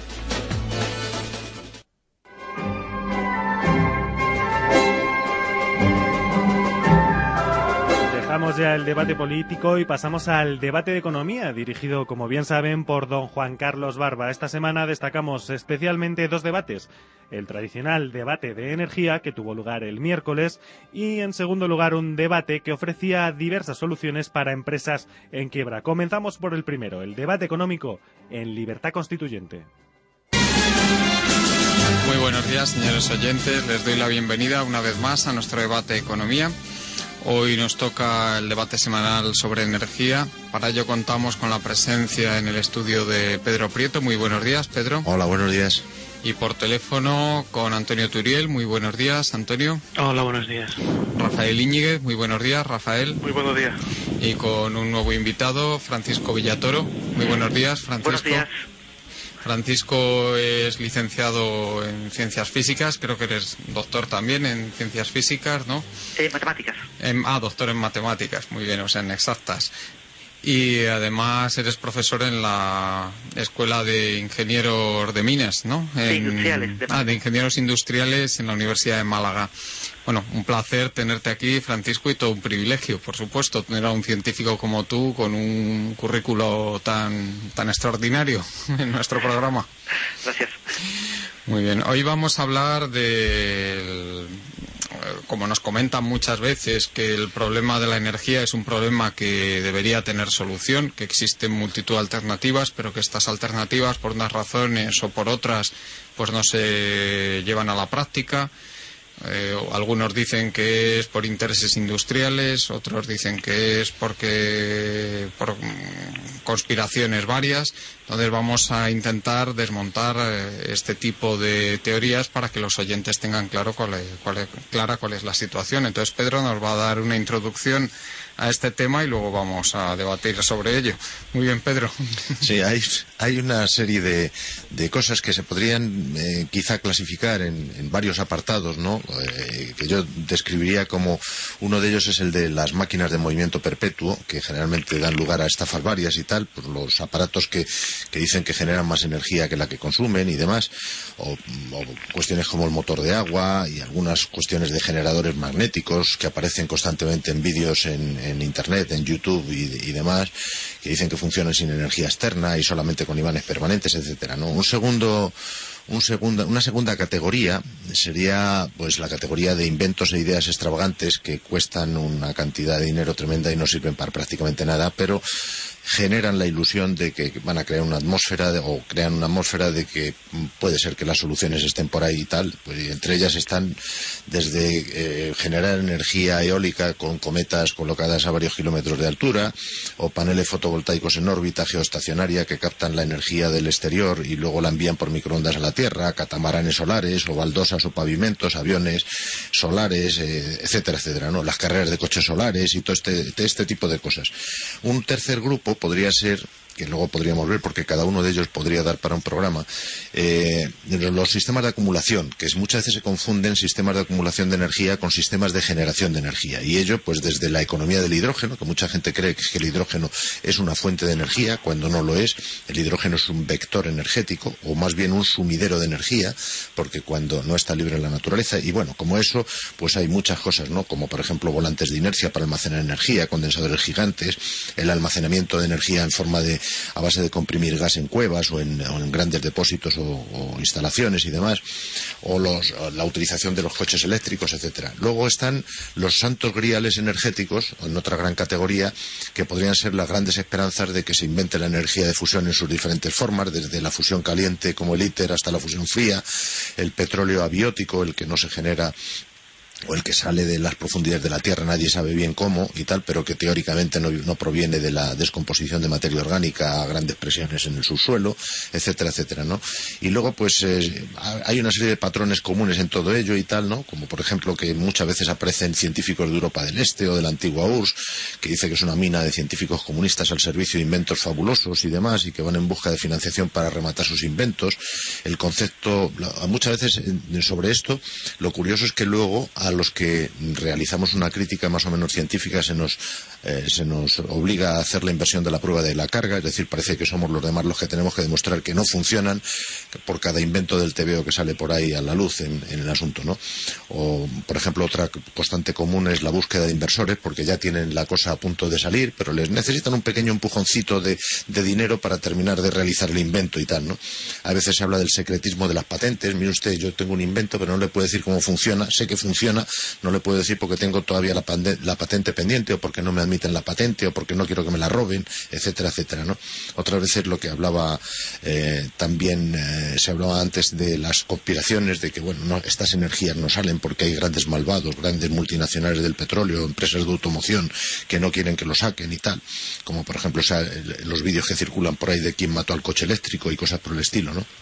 O los seguidores de Nikola Tesla, que fue un inventor genial del siglo XIX y demás, pero que realmente al que se atribuyen pues ya casi, casi propiedades eh, teológicas ¿no? a la hora de haber descubierto muchas cosas y que dicen. Entonces, sobre todo esto podríamos hablar cuando queráis. Sí, a mí lo, lo primero que me gustaría es que Antonio, que es un, un experto en esto, porque ha tenido que lidiar muchas veces con, con este tipo de personas, nos dé su visión de, de por qué se, se generan estas creencias, de por qué hay eh, esta tendencia de muchas personas a, a creer en que todo esto que ha comentado Pedro es posible. Bueno, tengo que decir que creo que Pedro ha lidiado bastantes más veces que yo porque lleva más tiempo. más No, sí, sí, es verdad, sí, es verdad, pero tú también has tenido Sí, sí, sí. muchos rifirrafes, ¿eh? El problema, bueno, hay un problema siempre grave cuando uno empieza a discutir estas cosas. Para mí el punto fundamental es que la gente no entiende qué es la energía. O sea, la energía tiene un- una definición muy precisa en el mundo, en el contexto de la física y en el contexto de la tecnología. Significa una cosa muy concreta que ahora explicaré. Y luego hay una palabra, digamos, más, de un significado más laxo, que es el que utilizamos en el lenguaje común, para referirnos a, bueno, pues a una cierta fuerza, una cierta capacidad de hacer cosas y demás, incluso pues hablan de energías positivas y negativas y esto, bueno, el problema que hay es que hay una polisemia, la misma palabra que decir varias cosas y la gente se cree que sabe lo que es la energía cuando en realidad no lo sabe.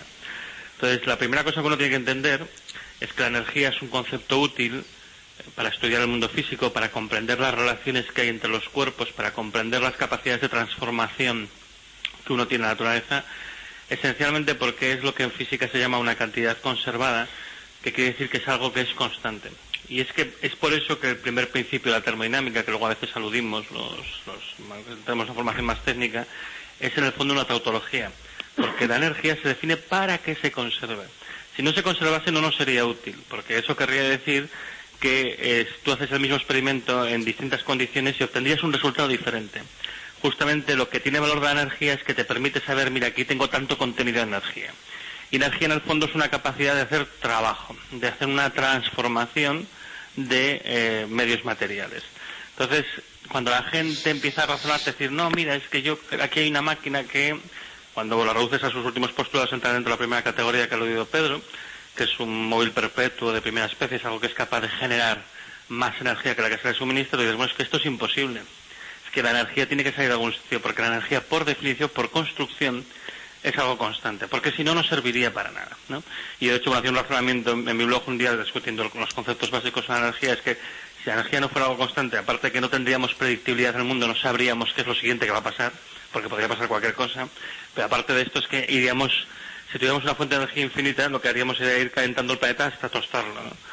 Entonces, el problema gordo que hay es entre que hay un uso laxo en el lenguaje común del concepto de energía que no se corresponde con el uso técnico, por una parte. Y por otra parte, que, hombre, que es desagradable aceptar que hay limitaciones y justamente la termodinámica pues es la parte de la física que se dedica a, reprimirnos, ¿no? A decirnos todo lo que no podemos hacer. Es como la Rottenmeier, ¿no? Que nos regaña y nos dice, no, por aquí no puedes ir.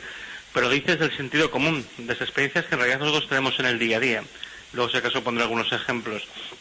Entonces, la gente que no le gusta tener que aceptar el hecho de que hay restricciones, de que no todo es posible, además en una sociedad en la que esencialmente se nos ha hecho creer que con dinero todo es posible, que uno puede superar sus limitaciones, pues mucha gente se resiste psicológicamente a aceptarlo, sobre todo cuando empieza a identificar, porque sí que hay una noción difusa de que en el fondo hay un problema con la energía, es decir, hay una crisis económica, hay un agravamiento de la crisis financiera, pero sí que se percibe de manera difusa que algo pasa con la energía, que realmente estamos teniendo problemas para tener tanta energía como nos gustaría para poder seguir produciendo bienes y servicios, para seguir transformando la naturaleza.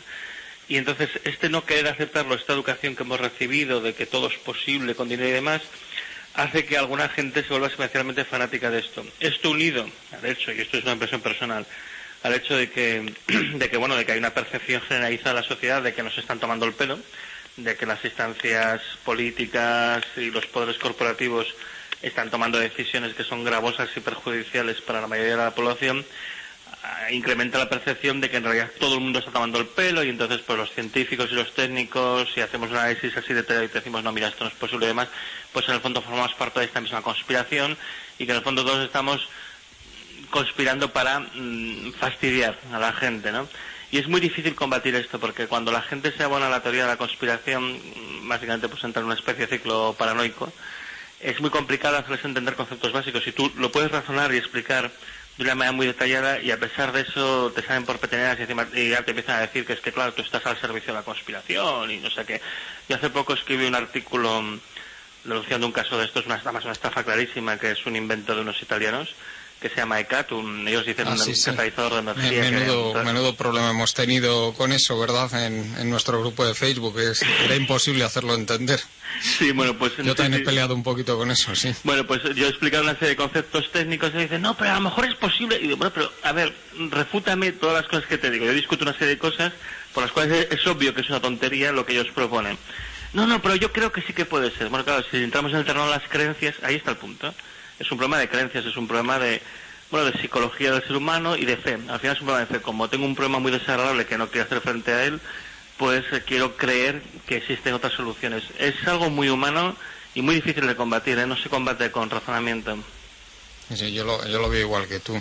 En, fin, eh, ahí también eh, recuerdo una discusión que tuve con, con- hace poco con una persona también abonada a este tipo de teorías. Ya no era en tema energético, era con el tema de los que de los chemtrails, que es gente que se cree que los reactores lo que hacen es fumigar a la población pues para con la finalidad más, más, más disparatada que se pueda uno imaginar, desde controlar el comportamiento de la gente hasta evitar el cambio climático. Piensan que sirven esas fumigaciones y, era totalmente imposible ¿eh? hacerle entender hacerle entender que esto eh, era, era totalmente imposible que fuera así. Pero bueno, Eh, Francisco, mm, tú como, como físico, me gustaría que, intentaras explicar todo este tipo de máquinas del, del movimiento perpetuo, como son los, genera- los generadores magnéticos, los motores que funcionan con imanes permanentes, los motores de agua, o por ejemplo todas estas ideas del, del escritor Vázquez Figueroa respecto a, a la desalinización del agua o a obtener a obtener o a inyectar agua de mar en los yacimientos de petróleo agotados para y poniendo una turbina entre medias para conseguir energía todo este tipo de cosas de, de máquinas diversas del movimiento perpetuo que ya no son tan simples como eran en, en la antigüedad sino que cada vez son más complejas ¿por qué no pueden funcionar? Eh, básicamente las leyes de la física eh, no permiten cualquier cosa. Y como se ha comentado antes, ¿no? la, ley de conservación de la energía es la primera ley, pero hay una segunda ley que es la, la ley que nos habla de, de que en un eh, sistema físico eh, tenemos que tener en cuenta que las cosas que pueden ocurrir eh, acaban ocurriendo. Es decir, que si tú tienes un, un sistema eh, físico, en los sistemas físicos hay una magnitud técnica que se llama entropía, que te cuenta más o menos cuántas cosas posibles pueden ocurrir. Y lo que te dice la, la segunda ley de la termodinámica, básicamente, es que en un sistema que puede hacer diferentes cosas, acabará haciendo. En muchas de estas máquinas de movimiento perpetuo, eh, motores que eh, eh, aparentemente, si uno aplica las leyes de conservación de la energía, ese tipo de máquinas funcionarían muy bien. Es una máquina, es una especie de ciclo, es una máquina eh, que es un sistema autooscilante que lo pones en marcha, es una especie de reloj, un reloj mecánico. Tú le das cuerda al reloj y el reloj empieza a hacer tic-tac, tic-tac, y parece que va a hacer el tic-tac eternamente. Uno no nota que en realidad el tic-tac llegará un momento en que la cuerda se acabe y cuando se acabe la cuerda dejará de hacer tic-tac y hará tic y ya no hará tac, ¿no? Eso pasa con muchas de estas máquinas. Eh, son máquinas que cuando uno las describe, cuando te las describe alguien que te quiere vender que la máquina funciona, utilizando el principio de conservación de la energía y olvidándose de las leyes de la termodinámica, de que en realidad ese sistema no está aislado, que es un sistema que tiene partes que interaccionan entre ellas, que friccionan, que hay aire, que hay un exterior, eh, que un entorno que influye sobre ese sistema, eh, olvidan que eh, la descripción que están dando, basada, como comentaba eh, antes eh, Antonio, sobre la energía, ¿no? Si la energía se conserva, el sistema funciona, pero es que la energía mm, sí se conserva, pero se conserva en sistemas completamente aislados, en los que las partes que eh, construyen ese mecanismo no interaccionan entre ellas. Si introducimos interacciones, si introducimos pérdidas por fricción, por rozamiento, eh, ese sistema ya no conserva la energía. Tiene una ligera pérdida de energía. Esa pérdida de energía, eh, que se transforma en calor, que se transforma en efectos en el entorno, eh, acaba haciendo que el sistema deje de funcionar. Entonces, eh, muchos de estos sistemas contados, usando como base solamente una descripción en el, en el caso ideal, sin tener en cuenta la física en detalle, podrían funcionar. Pero cuando uno eh, introduce los detalles de verdad de la termodinámica y uno analiza con detalle ese sistema, observa que en realidad no puede funcionar y que eh, acabará, eh, un motor perpetuo acabará deteniéndose o un motor de agua solo con agua no puede funcionar, tiene que tener algo más, tiene que tener una sustancia secreta, o los sistemas de Vázquez Figueroa, pues son sistemas que probablemente en un caso ideal eh, pudieran funcionar, pero tenemos que tener un enorme exceso de energía. Si eh, los sistemas de, por ejemplo, de máquinas de desalinación de, de Alberto Vázquez Figueroa, en los que yo cojo energía que me sobra y la utilizo para llevar agua a lo alto de la montaña, yo tengo que tener una suficiente energía que me sobre. No es fácil que te sobre energía. Sacar esa energía cuesta dinero y, y acabo eh, prefiriendo gastarme dinero en distribuir esa energía en la red eléctrica que en almacenarla en un pantano para después poder desalinar. O sea, aunque el modelo a priori pueda ser razonable desde el punto de vista físico, muchas veces desde el punto de vista económico es bastante poco razonable, es poco factible. Sí, no sé si queréis añadir eh, a este respecto las máquinas del movimiento perpetual o alguno de vosotros. Sí, yo sí que quería comentar una cosa que, mm, bueno, al de lo que ha comentado Francisco, y es, claro, el segundo principio de la termodinámica al final lo que te está diciendo es, por muy bien que tú intentes transformar tu fuente de energía en trabajo útil, siempre tiene cierta dispersión, es lo que él comentaba, el rozamiento, las pérdidas y demás. Entonces, en algunas condiciones muy controladas tú puedes decir, bueno, yo tengo un sistema muy bien aislado, lo que estaba comentando él, ¿no? Tiene un flujo de energía, mm, en principio parecería que yo podría mm, conseguir un aprovechamiento ideal y entonces optimizar mucho mis procesos, justamente lo que te dice el segundo principio de la termodinámica es que mm, por más perfecto que sea tu sistema, tienes que aceptar que hay que pagar un peaje, que es la dispersión de la energía. La energía no se pierde, ¿no? La energía, eh, como hemos hecho por el principio, se conserva, pero tiene una cierta tendencia a desordenarse. Entonces, la dispersión más habitual, más típica es el calor. El calor, mm, la temperatura de los cuerpos, el calor es un- flujo de energía que va conducido a aumentar la temperatura de los cuerpos. La temperatura de los cuerpos es una medida de a qué energía cinética, qué velocidad se están moviendo sus partículas interiormente.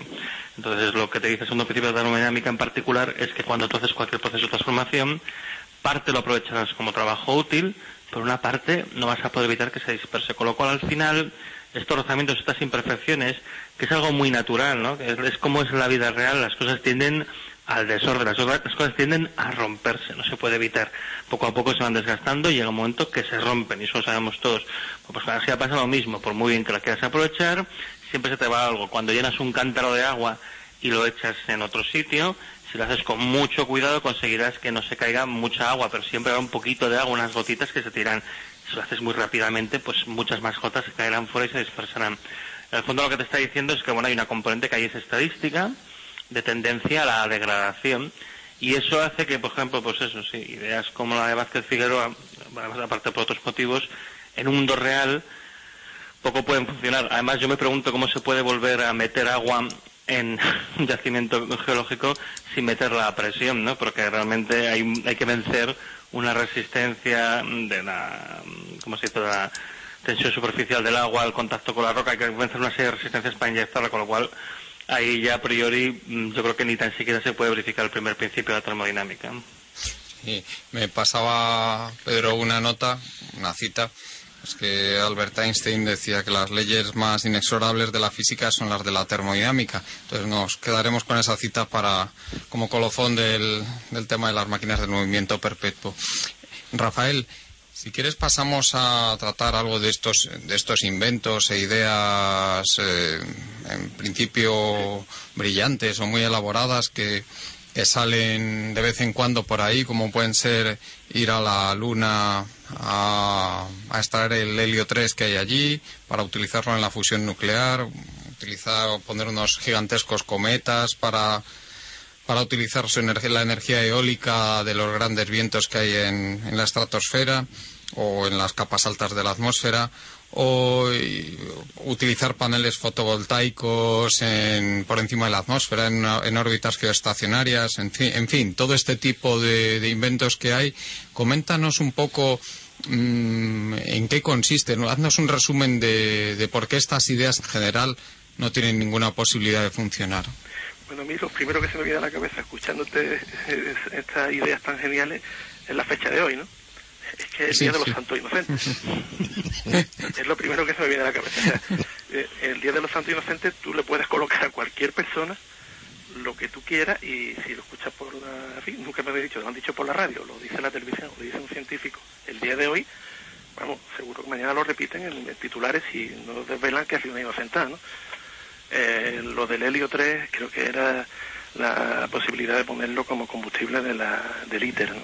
porque tiene, en fin, es un isótopo del helio que resulta que una vez que termina la reacción quedaría un isótopo estable y no radiactiviza lo que es la, propia central.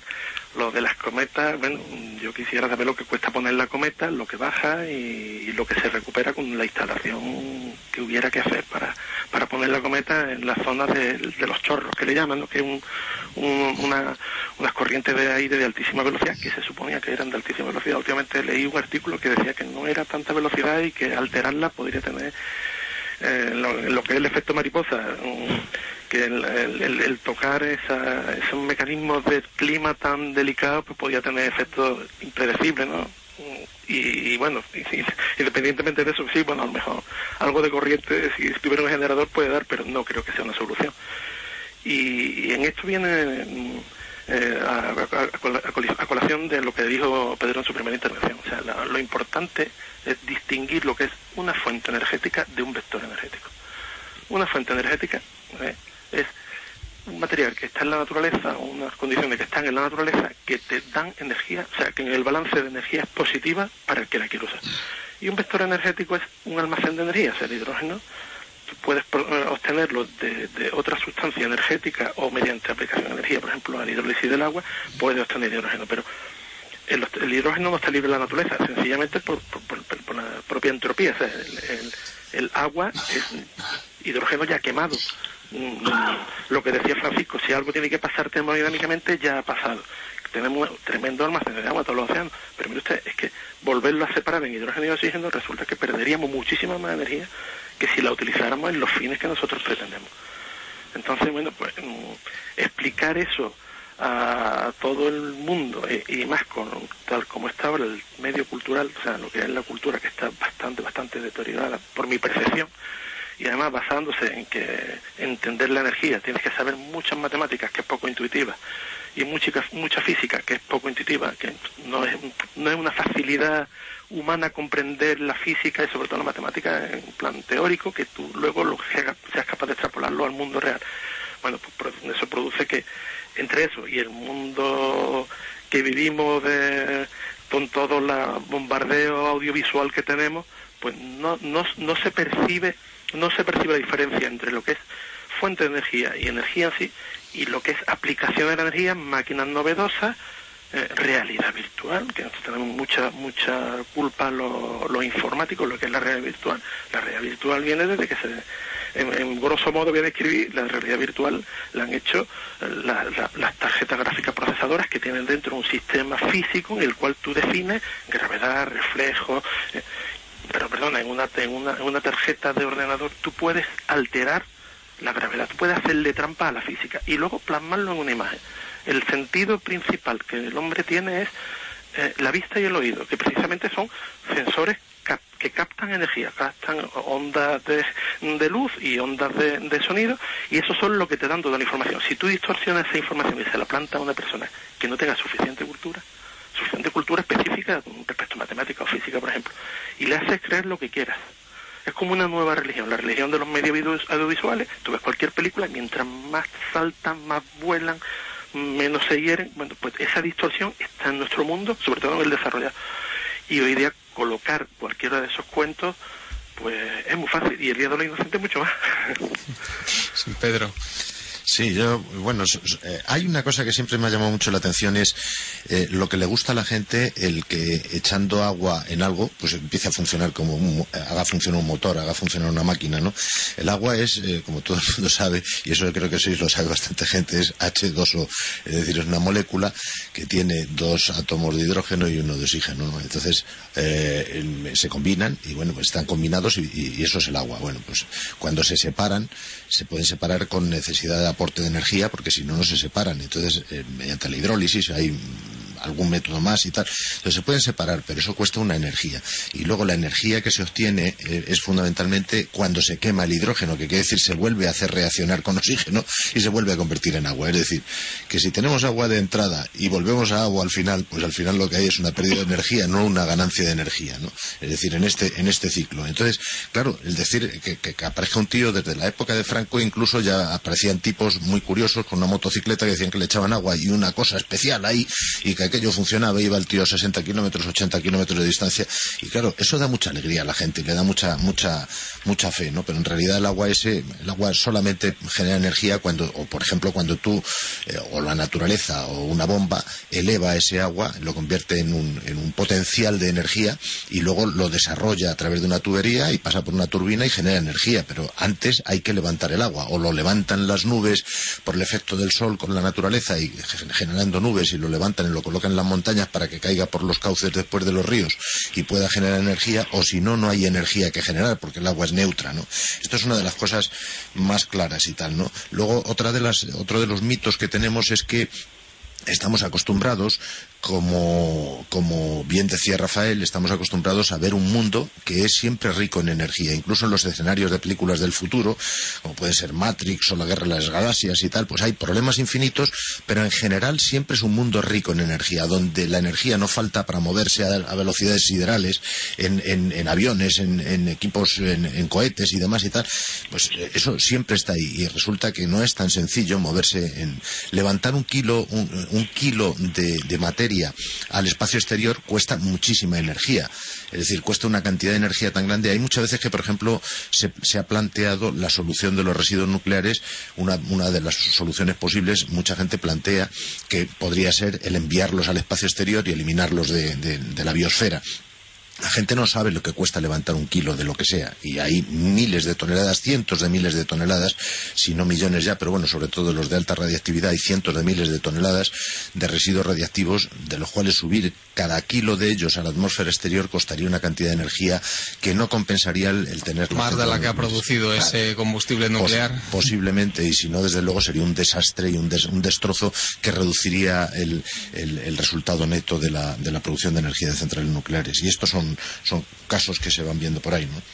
Sí, eh, Francisco, en cuanto también salen de vez en cuando muchos inventos eh, referentes a sistemas de almacenamiento de, energía. Pues bueno, porque sabemos que uno de los principales problemas que están teniendo las energías renovables pues es la intermitencia tanto la solar por motivos evidentes como la eólica también por motivos evidentes. Entonces vemos que hay los vectores de los que ha hablado Rafael antes, como pueden ser el aire comprimido, como pueden ser las diferentes baterías, las baterías eh, que dicen eh, que va a haber en el futuro basadas en nanotubos, por ejemplo, el almacenamiento de, por medio de volantes de inercia gigantes.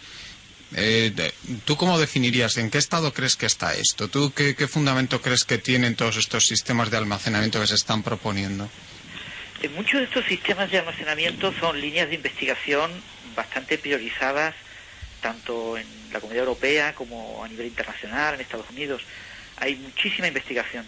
Lo que quizás hay que recordarle al público en general es que eh, esa imagen que tenemos de los grandes creadores de la ciencia, de, los grandes descubridores que individualmente eh, tienen una idea y la llevan a la realidad en muy poco tiempo, eh, es una imagen de película, esto no es real.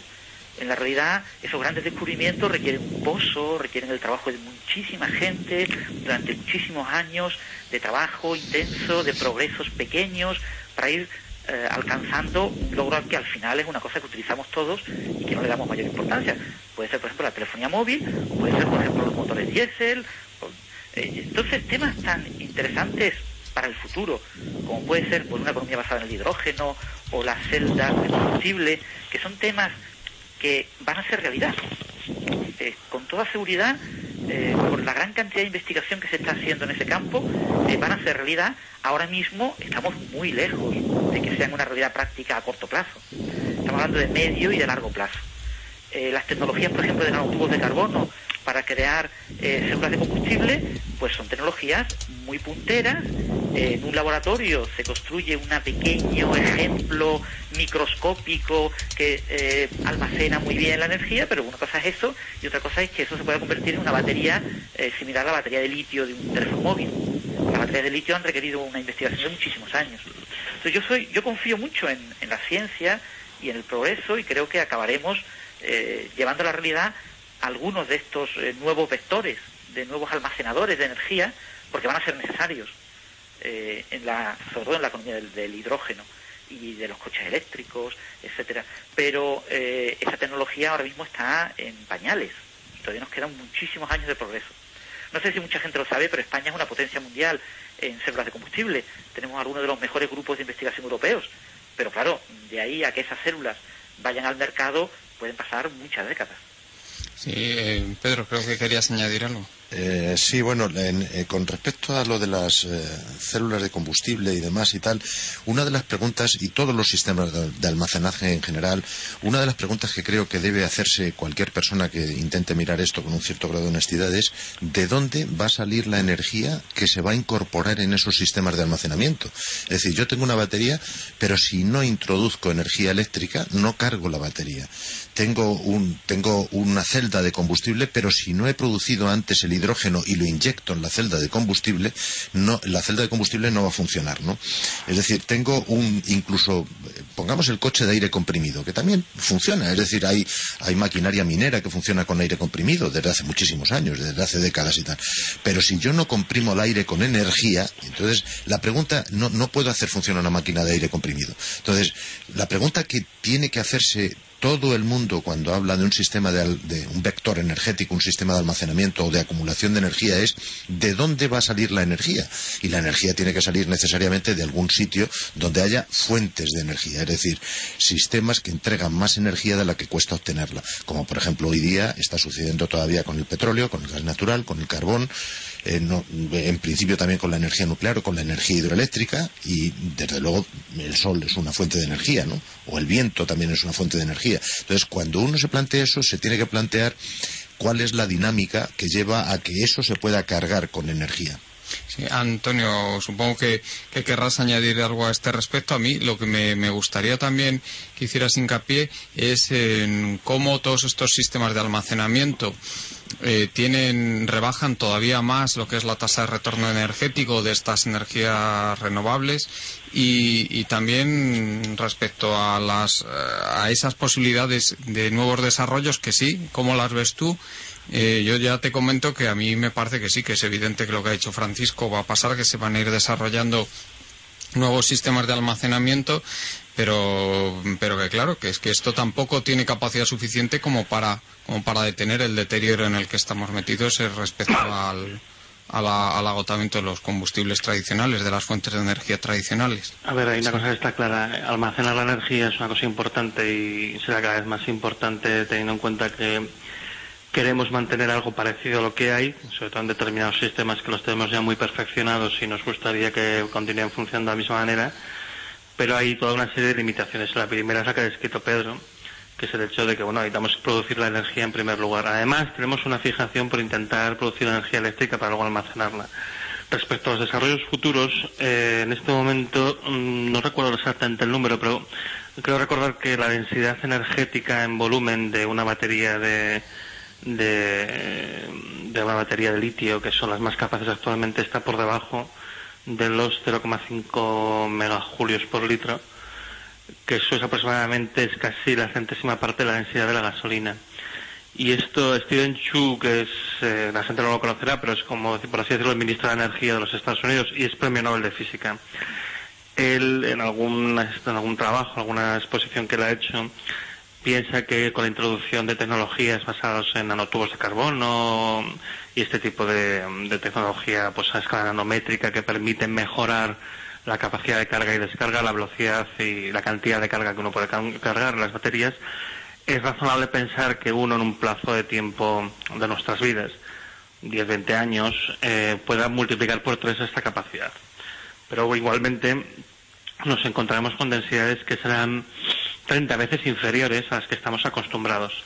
Es verdad que en el caso de los motores de combustión interna una parte grande de la energía se desperdicia, pero a pesar de todo uno tiene que aceptar que hay ciertos límites. Por otra parte, cuando se habla de estas cosas, no se suele tener en cuenta el coste de los materiales que se necesitan para la construcción de estas baterías, porque, y eso es una, idea muy interesante que ha comentado Pedro, ¿no? Eh, estamos acostumbrados a vivir con una idea de riqueza energética y nuestra imagen del futuro, de la exploración espacial, de las visiones futuristas que tenemos, son ambientes ricos en energía y no nos damos cuenta que la producción de los materiales indispensables para algunas de estas tecnologías es muy costoso energéticamente. Entonces, ahí justamente lo que tú dices es que se reduce mucho su tasa de retorno energético cuando uno hace un sistema acoplado, fuente de energía, la que sea, acoplado con un sistema de almacenamiento que, que tiene una gran energía embebida en él, que necesita una gran energía para producción. Por ejemplo, las pilas de combustible es una tecnología que está bastante bien, que permite recuperar con bastante eficiencia la energía de un hidrógeno que se ha producido previamente, aunque haya pérdida, no se puede evitar por la transformación sucesiva, pero el problema de las pilas de combustible es que la mayoría de ellas se basan en tecnología que, incluye el platino entre sus componentes y platino, desgraciadamente, pues no ni hay mucho en la Tierra ni se produce a una gran velocidad. Con lo cual estas pilas de combustible, si se quiere hacer a una escala grande, pues son bastante caras. Lógicamente, pues se investiga en buscar otros materiales que puedan actuar como catalizadores para favorecer el aprovechamiento, pero bueno, es una investigación que está en curso y esto de momento no permite progresar esta tecnología. Los nanotubos de carbono y este tipo de estructuras, hombre, es más, el material es abundante, pero ahí lo que cuesta es hacer una síntesis con la delicadeza adecuada, en unas condiciones controladas, en una habitación blanca, con un grado de pureza suficientemente bueno como para garantizar que el material tendrá la eficacia, la eficacia adecuada.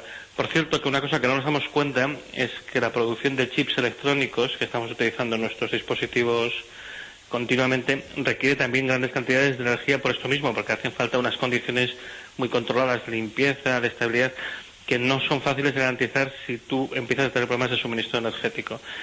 Y dejadme que haga un apunte, porque como bueno, soy un poco friki y no lo puedo evitar, eh, estaba calculando cuánta es la energía que se necesita para poner un kilo de cualquier sustancia en órbita. Hacer una estimación de, porque este es un número que yo creo que la gente tiene que tener en cuenta cuando salen de las soluciones del tipo, vamos a la Luna, sacamos el hilo 3 y lo traemos de vuelta para aquí, ¿no? Pues la energía que uno necesita para, para superar, para llegar a la velocidad de escape, que es para poder superar la atracción gravitatoria, es de unos 600 gigajulios por kilo, que eso a la gente supongo que no le dice nada, pero si lo conviertes en litros de queroseno, son 17.000 litros de queroseno por cada kilo, por cada kilo que tú quieras sacar del alcance de la gravedad terrestre. Y esto suponiendo que hay una transformación ideal, luego quitas el propio cohete, tendrás las pérdidas en el sistema de propulsión, o sea que estamos hablando de miles, decenas de miles, seguramente centenares incluso de miles de litros de queroseno, una sustancia con, una, eh, con la energía equivalente al queroseno, solo para sacar un kilo. No digamos nada si lo que estamos pretendiendo es sacar toneladas de material para la extracción y demás. Bueno, estos son fantasías que no conducen a ningún lado. Y ya si me permitís abusar un momentito, quiero hacer un pequeño comentario porque yo creo que a los eh, oyentes les gustaría oír comentarios específicos sobre inventos de estos del TVO específicos y hay uno que yo conozco bien y me gustaría comentar, que es el caso del motor de imanes, del cual hay muchos vídeos en, en YouTube porque este es un error común que la gente suele cometer, ¿no? Y, y incluso yo conozco un caso de una empresa que comercializaba un motor que se basaba en un rotor que, que no podía girar más que en una dirección y tenía una lo, encerraban dentro de un, un un contenedor semicilíndrico cilíndrico perdón y cuando tú lo cerrabas como los polos norte de los imanes estaban opuestos tanto en el cilindro central como en la argolla que lo rodeaba el motor giraba y daba un buen par la verdad es que daba unas prestaciones muy buenas el problema que la gente no, se no suele tener en cuenta es que el combustible ahí son los imanes, porque el estado imantado no es un estado natural y los imanes, al, forzarlos continuamente a, estar en oposición, los pequeños eh, imancitos que tienen dentro, los pequeños dipolos que tienen dentro se van desorientando y al final el imán se desmagnetiza. Y de hecho esta empresa te ofrecía un mantenimiento cada dos años que te costaba 10.000 euros, que fíjate por dónde es un poco más que lo que cuesta con electricidad volver a imantar los imanes y que evidentemente lo que estaban haciendo es convertir la energía eléctrica en energía de imantación, pero tú no lo veías. Y tú dices, ah, mira, un motor que funciona sin ningún tipo de combustible. Pues no, el combustible es el imán.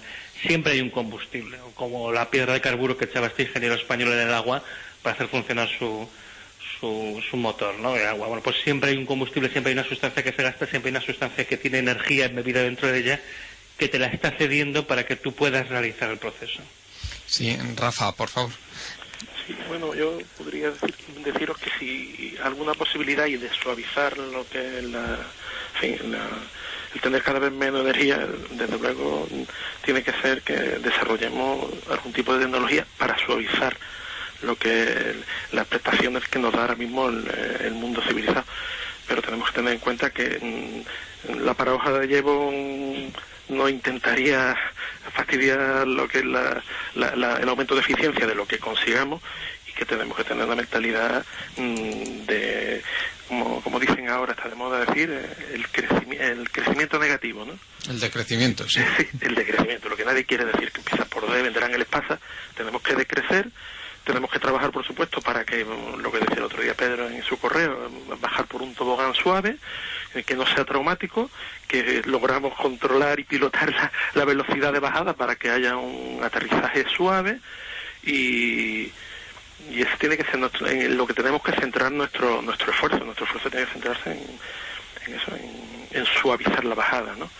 Que por supuesto que hay mucho que investigar y que tenemos mucho eh, mucho equipaje para poder y muchos conocimientos para aprovecharlo por supuesto pero mm, mantener lo que tenemos y ideas balas de plata ideas fantásticas no las veo viables porque hay un entorno físico que nos lo impide y hay un crecimiento demográfico que nos hace repartir más y hay muchas limitaciones. Y a mí lo que más me preocupa es que en el mundo económico hable uno con quien hable, prácticamente sean keynesianos, post-keynesianos, austríacos, neoclásicos, sea quien sea, inflacionistas, deflacionistas, todos eh, automáticamente dicen, bueno, pues que todo esto que hay que hacer lo vamos a hacer para recuperar otra vez la senda del crecimiento sólido a nivel mundial, a nivel de la OCDE, a nivel del país, a nivel de donde sea. Entonces, claro, el problema es que toda esta gente se va a llevar una decepción terrible y, lo peor de todo es que esta es la gente que tiene el poder, entonces no están poniendo los medios ni previendo todo este problema que tenemos encima y que ya se está manifestando pues, pues de forma muy grave. Por ejemplo, a mí me posteaban esta mañana en mi muro de Facebook el gráfico de las millas recorridas por vehículos privados en Estados Unidos y en fin, pues eh, está decreciendo, está decreciendo desde hace cuatro años, con pequeños picos, pero vamos, ya se nota que toda esa tendencia que había desde que se inventó el vehículo privado pues se ha, se ha truncado. En fin, eh, com- a- vamos a darle los últimos tres minutos de programa a nuestro nuevo invitado, como, que es la mínima cortesía que le debemos. Francisco, por favor, que supongo que querrás añadir algo. Solamente comentar que es cierto que eh, vivimos una época de crisis en la que va a haber cambios de aquí a 30 años importantes en cómo gestionamos la energía, por el problema del pico del petróleo y por eh, el tema de las energías renovables, pues siempre son energías de con doble visión, ¿no? Tienen un poco de trampa en muchas veces. Pero en cualquier caso que debemos, yo soy de las personas que confías, eh, yo soy optimista. Yo confío en, en la ciencia, en la tecnología y en la capacidad del hombre para superar todos los problemas y creo que tecnologías como la energía de fusión, eh, puede ser por confinamiento magnético, por confinamiento inercial, acabarán siendo eh, la energía de la segunda mitad del siglo XXI y seguramente yo soy, yo confío en que eh, volveremos a la senda del crecimiento. Quizás me autoengaño, pero sé que tenemos que apretarnos el cinturón, pero confío en, en la ciencia y en la tecnología. Bueno, Esto es- está muy bien, porque por fin vamos Sí, a tener sí, sí. un debate, coño. Sí, sí, sí, sí, sí, sí, está muy bien, desde luego. Yo me alegro mucho de, de que, de que tengas esa visión, Francisco, porque claro... Porque no es estamos que- de acuerdo. Es que no, no, y que, y que nos está siendo complicadísimo encontrar a alguien con esa visión que quisiera venir al debate. ¿no? En fin, eh, no sé si quieres añadir algo, Pedro, que todavía nos quedan un par de minutitos. No, nada más. Eh, antes, de la fusión caliente que se sigue previendo para eh, 40, 30, 50 años y demás, está todavía la fusión fría eh, que sacaron hace unos años Pons y Fleischmann, que parece ser que no han sido capaces de reproducir todavía en ningún otro sitio y lo que mencionaba antes Antonio del ECAT, de, del tal Rossi, del italiano este, que están por ahí como milagros energéticos y bueno, pues esperando a Godot No, no hay forma de sacar algo que sea científicamente reproducible. Muy bien, bueno, vamos a dejar para el próximo programa todo este tema de la fusión, que esperemos contar con Francisco para, para tener un debate sobre esto en, en el programa. También hablaremos de, de todo el tema del petróleo abiótico, abiótico de la, del tema de la fusión fría, del, tema de la, de la energía procedente de las algas, eh, de la biomasa, qué límites tiene, y luego pues también el, todo el debate de cómo se afrontan desde los medios científicos todos todos estos problemas de, la, de los inventos del TVO, como llama Pedro, y especialmente nos centraremos en el, en el club de los seguidores del, del- de este magnífico ingeniero, el señor Tesla. Muy bien, pues os- nos despedimos ya por hoy. Muchas gracias, Pedro. Gracias. Muchas gracias, Antonio. Gracias, Juan Carlos. Muchas gracias, Rafael. Muchísimas gracias a vosotros. Y por supuesto, muchas gracias a nuestro nuevo invitado, Francisco. Y a vosotros. Muchas gracias, señores oyentes. Nos despedimos hasta mañana. Están escuchando Libertad Constituyente, de lunes a sábado de 8 a 10 y media de la mañana y de 12 a 2 y media de la madrugada. Cirugía Ocular de Madrid. La última tecnología y el mejor equipo médico dedicados a enseñarte la vida en alta definición. Cirugía refractiva, miopía, hipermetropía y astigmatismo con láser excimer de última generación. Implantación de lentes intraoculares especiales o premium en cirugía de cataratas y reducción de la dependencia del uso de gafas tanto de lejos como de cerca. Estamos en la Plaza del Conde Valle de Suchil número 6. Teléfonos 91 446 1554 y 91 591 3019. Cirugía Ocular de Madrid. La vida en alta definición.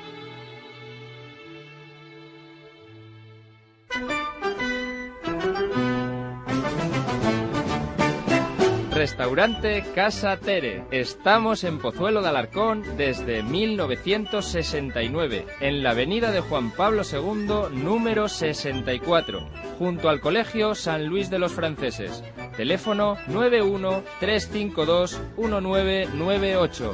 Abrimos todos los días, especializado en alta cocina casera, servicio de aparcacoches y terraza. Casa Tere, alta cocina casera en Pozuelo de Alarcón. Cuando vengáis, os parecerá como si nos conociéramos de toda la vida. One, two, three, not only you and me got 180 Soy Almudena Negro y les espero a todos ustedes los sábados aquí en Radio Libertad a las once y media de la mañana en Juego de Damas, un programa de mujeres para mujeres y hombres y viceversa.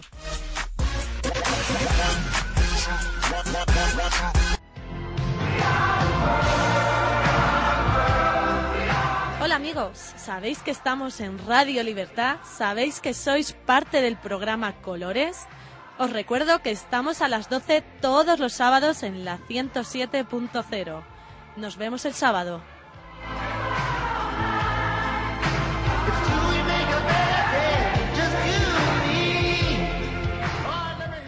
Las tardes del sábado en Radio Libertad te invitamos a que nos acompañes en nuestro repaso por la historia de la música. Rebobina tu vinilo con Tony Díaz. Una vuelta al pasado y una parada en el presente cada sábado de 6 a 10 de la tarde.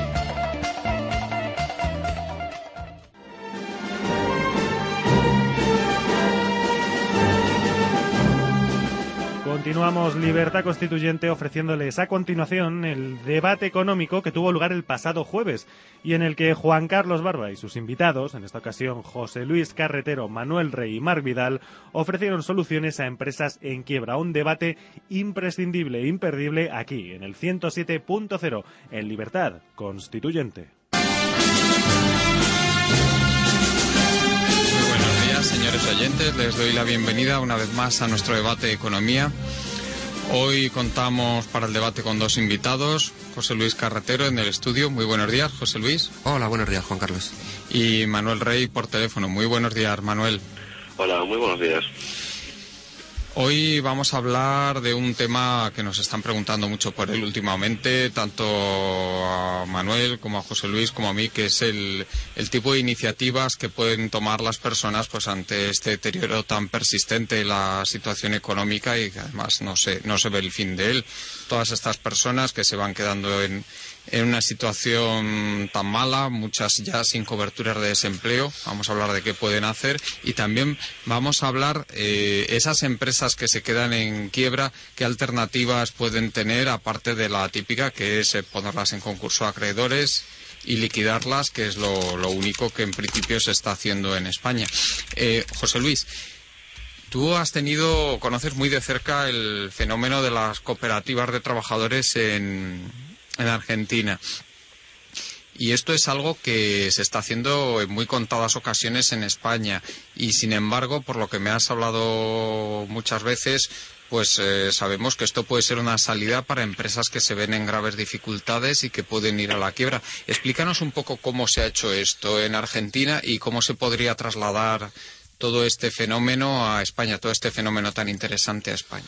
Bueno, sí, en Argentina el fenómeno de las empresas recuperadas eh, nació, se desarrolló principalmente a raíz de la crisis del año 2001 se produce toda una explosión de, este tipo de fenómenos, de fenómenos autogestionarios, que incluía no tan solo las empresas recuperadas, sino también el hecho de las ollas populares en los barrios, en las que los vecinos compartían alimentos, eh, eh, la organización de asambleas vecinales, etcétera. Eh, concretamente, el fenómeno de las empresas recuperadas es un fenómeno en el que los trabajadores de empresas en crisis, que están siendo vaciadas normalmente por sus dueños para hacer desaparecer eh, los activos de tal manera que no se pudiera pagar a los acreedores, pues entran a ocupar estas empresas y pasan a hacerlas producir de manera autogestionaria. El hacerlas producir de manera autogestionaria tiene una serie de ventajas y la principal en un, en un, espacio de crisis como ahora, en el que la autogestión es una auténtica posibilidad eh, que realmente se, con, se, conforma una auténtica alternativa para, para las poblaciones en este momento. Eh, la gran ventaja, decíamos, es que la rentabilidad que da alcanzar una empresa autogestionada, una empresa eh, llevada por los propios trabajadores en este, en este tipo de tramos, es principalmente una rentabilidad relacionada con una rentabilidad social, es decir, se mantienen los puestos de trabajo. No se trata tanto de conseguir una tasa de rentabilidad que sea competitiva en el mercado mundial, que por eso muchas veces se las empresas, no tanto porque den pérdidas, sino porque eh, determinados capitales internacionales son capaces o piensan que pueden obtener mayores beneficios llevando las empresas a otro lugar. Eh, sino que eh, este trabajo autogestionado, este trabajo en el que directamente los propios trabajadores toman el control de la fábrica y proceden a realizar eh, la dirección de la misma y a poner en marcha el trabajo en la misma, les permite mantener los puestos de trabajo. Sí, si me permites, pero siempre tenemos que tener en cuenta que el excedente de explotación que se tiene que producir tiene que ser positivo para poder pagar esos salarios, claro. Efectivamente, sí, sí, sí se tiene que producir una situación en la que los salarios puedan pagarse y por lo tanto la empresa tiene que ser rentable desde cierto punto de vista, pero es una rentabilidad que no tiene por qué alcanzar o ser competitiva a la rentabilidad del mercado capitalista, a la rentabilidad de las actividades sí, financieras, ¿no? Sí, es sí, un poco entiendo, lo que ha hundido, pero vamos, el, lo que ha provocado la Pero crisis, los productos ¿no? se tienen que vender al fin y al cabo en el mercado y, y lógicamente. Pero eh, cuéntanos, y desde este punto de vista de una rentabilidad suficiente como para pagar los salarios, el, ¿qué tal resultado han tenido estas empresas en Argentina? Hombre, hay resultados de todo tipo, pero principalmente hay que tener en cuenta que años después, eh, después de la gran explosión que hubo en torno al año 2001, realmente siguen funcionando la gran mayoría de las empresas. Uh -huh. Estamos hablando de un total de unas 90, 100, entre 90 y 120 empresas que alcanzan un total de unos 10.000 trabajadores en, en Argentina. O sea, que ya, en ya tiene momentos. un volumen considerable, vamos. Claro, sí. que es un volumen considerable. Y son empresas, algunas de las cuales, eh, pues, eh, son empresas pequeñas en general, empresas de un tamaño medio pequeño, pero también encontramos empresas que son de las empresas principales en su sector de actividad, como eh, Zanón en, Neuquén, que es una empresa ceramista, o el propio Hotel Bauen en, la capital, en Buenos Aires. Entonces, eh, se trata de empresas que han alcanzado a ser competitivas. Uno de los grandes problemas es precisamente su inserción en el mercado capitalista general que la rodea.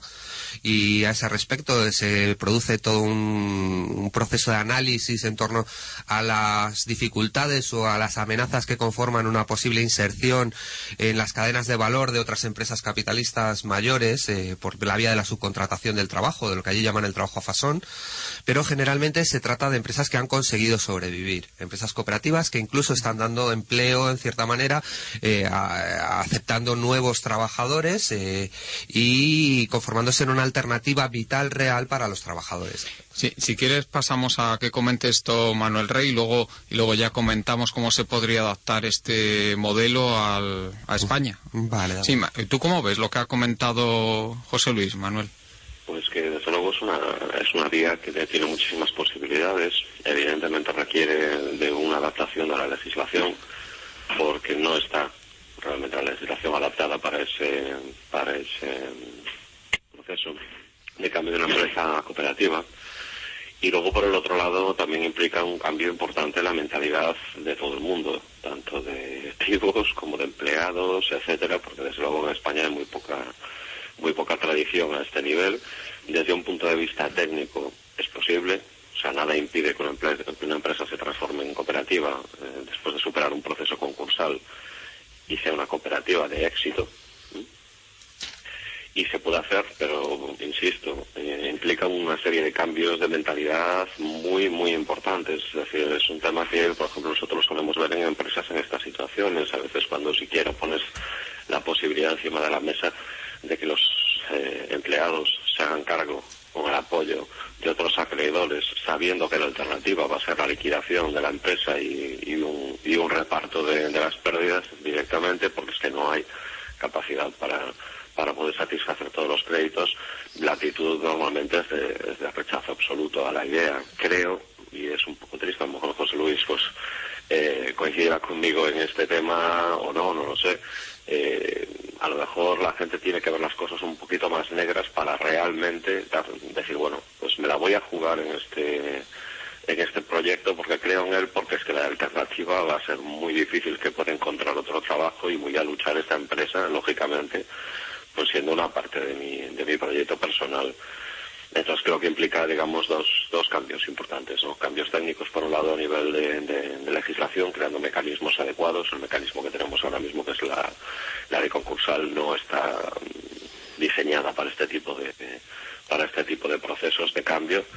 Y luego, por el otro lado, cambio de mentalidad, tanto de directivos como de, como de empleados, para empezar a contemplar esa posibilidad.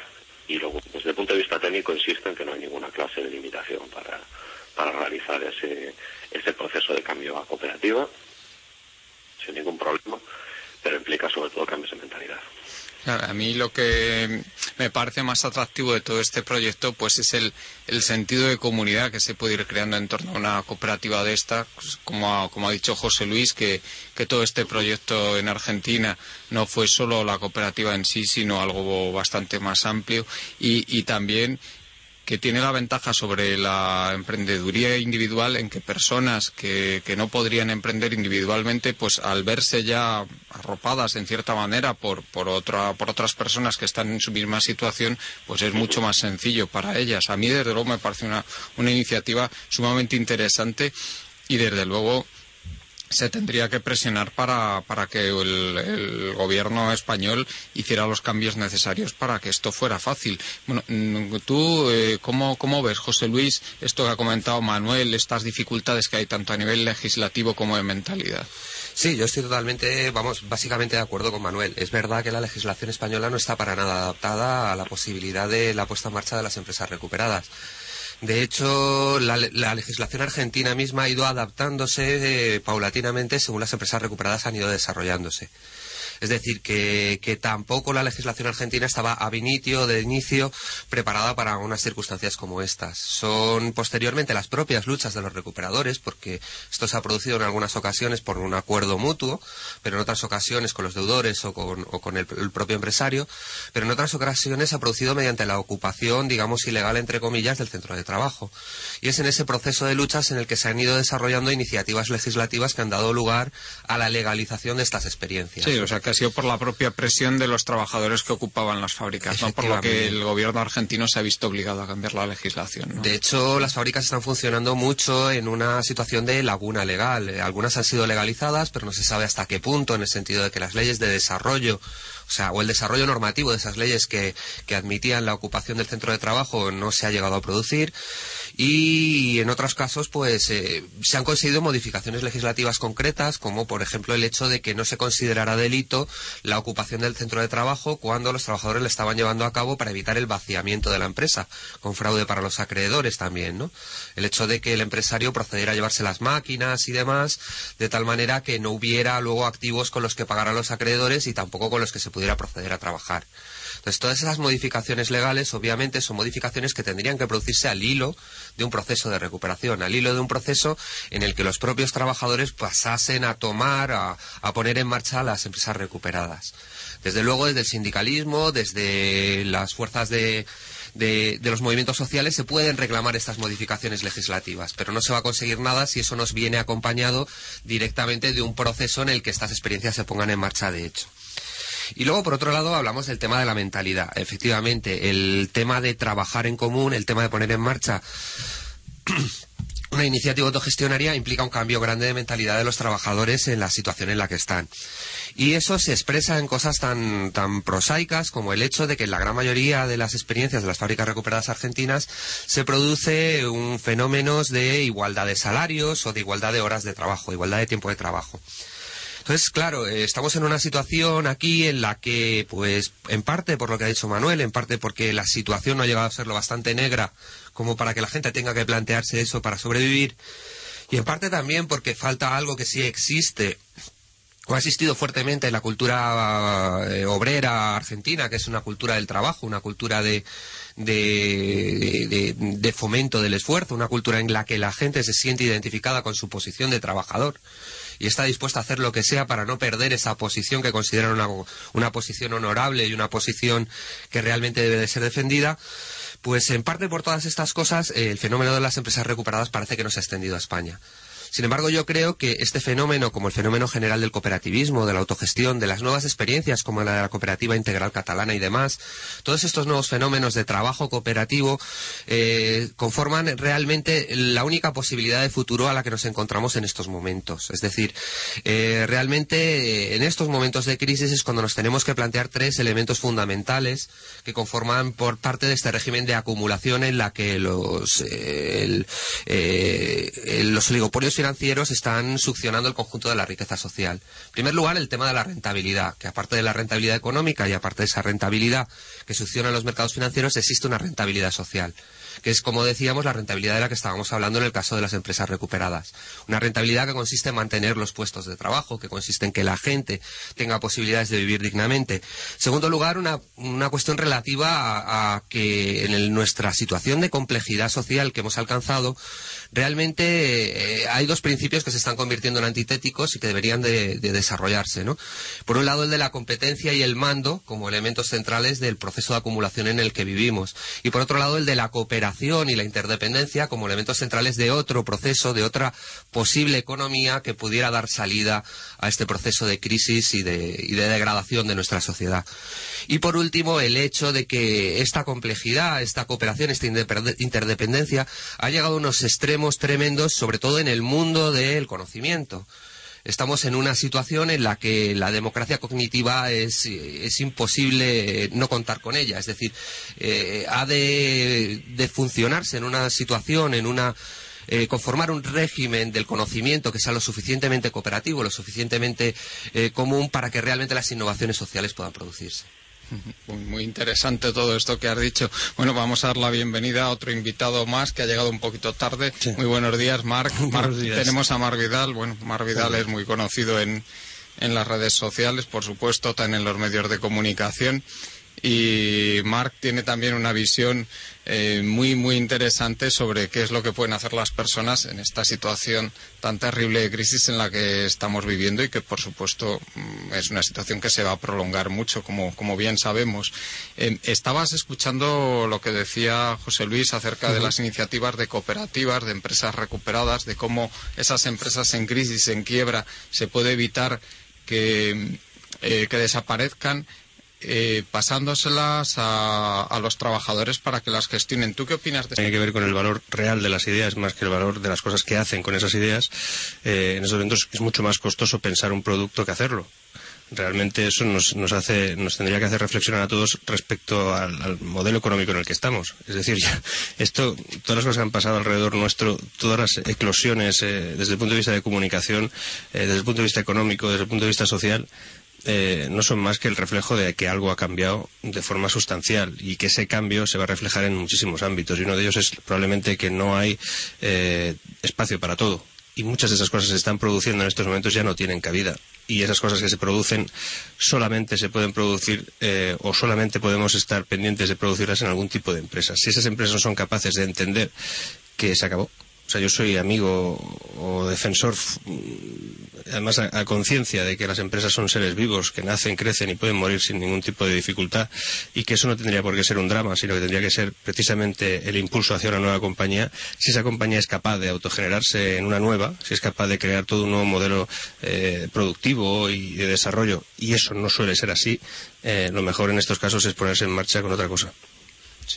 Manuel, eh, supongo que querrás saludar a Marc y, y comentar algo. Muy buenos días, Marc. Buenos días.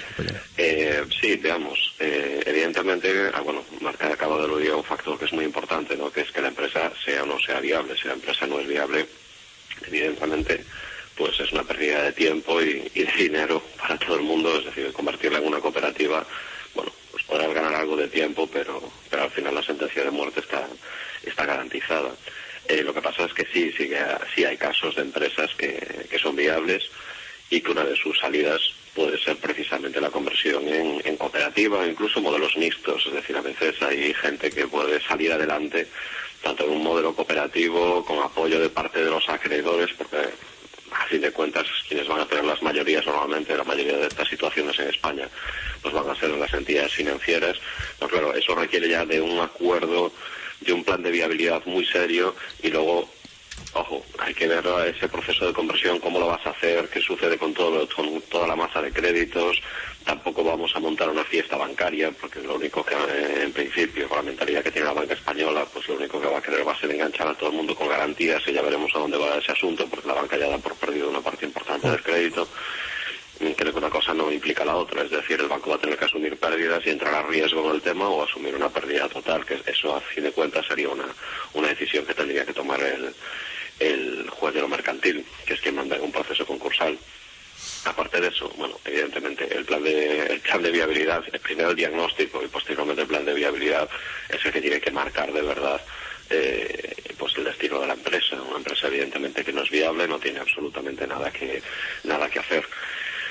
Yo en ese sentido eh, habría que ver un poco cada, cada caso, pero desde luego el primer paso tiene que ser ya el abrir esa, esa posibilidad y que la gente vaya cambiando su, su mentalidad. O mientras hablabais a mí me venía a la cabeza un caso que, bueno, pues que he vivido muy de cerca porque es una, es una empresa que me tocó en su momento reestructurarla y finalmente pues no se consiguió llegar a acuerdo y esta empresa era totalmente viable, trabajaba en un, en un sector de alta tecnología con, una gran proyección internacional, pero no se consiguió sacar adelante sencillamente porque no había no había acuerdo entre las partes, es decir, ni los ni los empleados tenían mayor interés en, en, en conseguir sacar adelante el proyecto empresarial.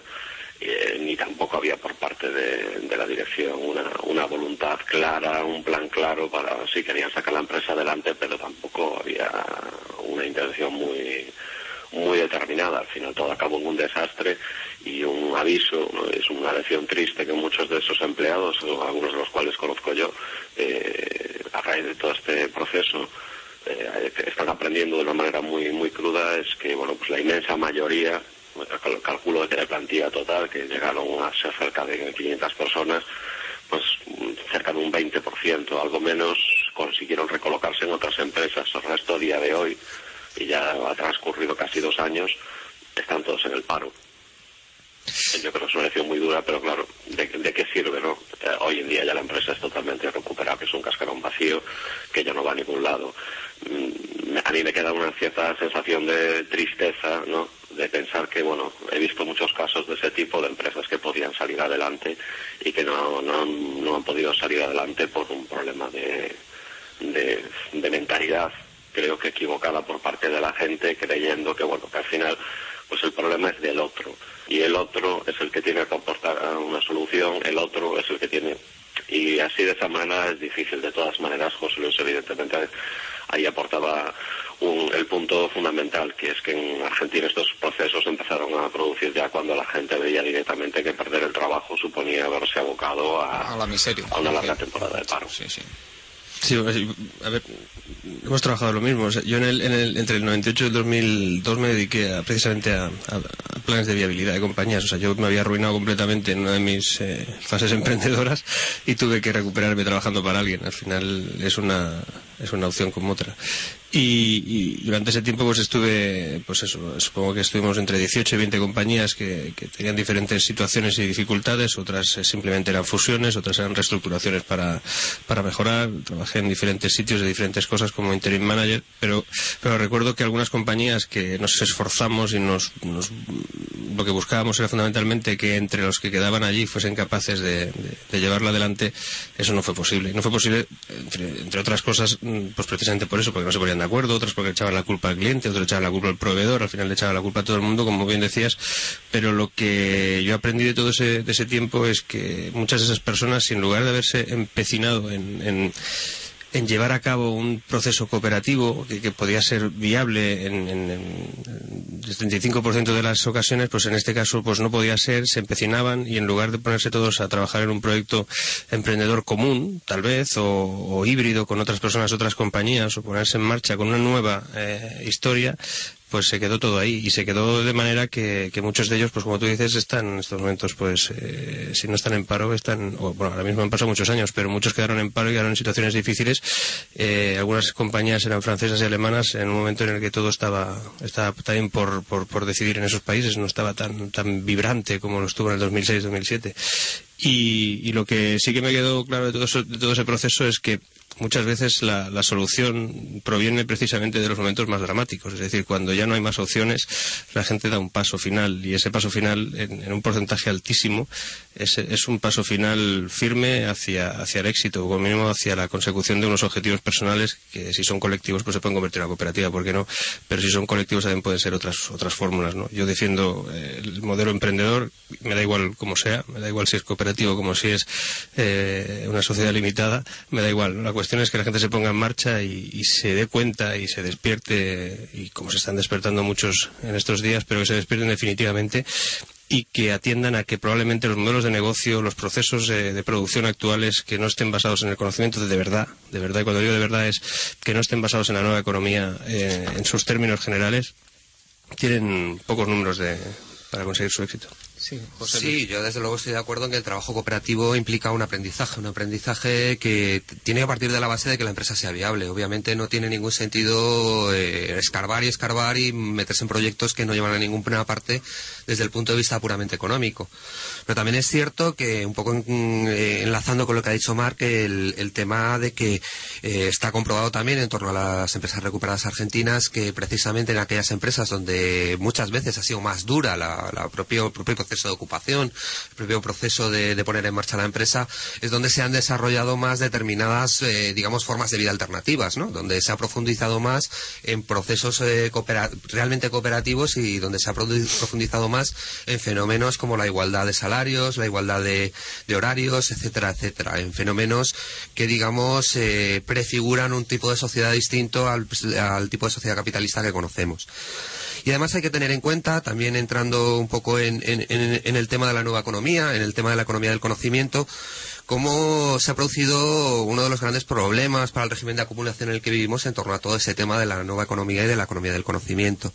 La economía del conocimiento, principalmente Internet y las nuevas tecnologías, han favorecido toda una proliferación de nuevas formas de vida, de nuevas relaciones, de nuevas, eh, de, toda una riqueza cultural tremenda y cognitiva eh, un fenómeno de abundancia cultural que no se había visto en mucho tiempo y sin embargo esa abundancia no ha podido ser reapropiada o no ha podido ser reapropiada eh, efectivamente por los, eh, por los mecanismos generales que ha utilizado nuestro sistema de acumulación generalmente para ello. Es decir, los grandes, el mercado tal y como existe realmente, es decir, el mercado de los grandes monopolios no ha podido reapropiar realmente esa riqueza que se producía desde la nueva economía. Entonces eh, se ha intentado por vías como la modificación de los derechos de autor o se ha intentado por vías como la precarización de las condiciones de trabajo de los trabajadores cognitivos, pero realmente eso no ha llegado a producirse de tal manera que pudiera fundamentar un nuevo ciclo de acumulación. Entonces, eh, eso es una de las grandes eh, historias que nos enseñan que en nuestro nivel de complejidad social realmente la innovación presupone esa complejidad. Ya es muy difícil, ya es imposible que la persona aislada pueda generar una innovación con la suficiente complejidad para que pueda funcionar realmente en la sociedad en la que vivimos. La sociedad tan tremendamente interdependiente y eco-interdependiente, es decir, interdependiente también con los fenómenos naturales, y que por lo tanto algún tipo de fenómeno de socialización del conocimiento, de, de creación de un pro común del conocimiento es absolutamente necesario para que realmente todo eso pueda llevarse a cabo.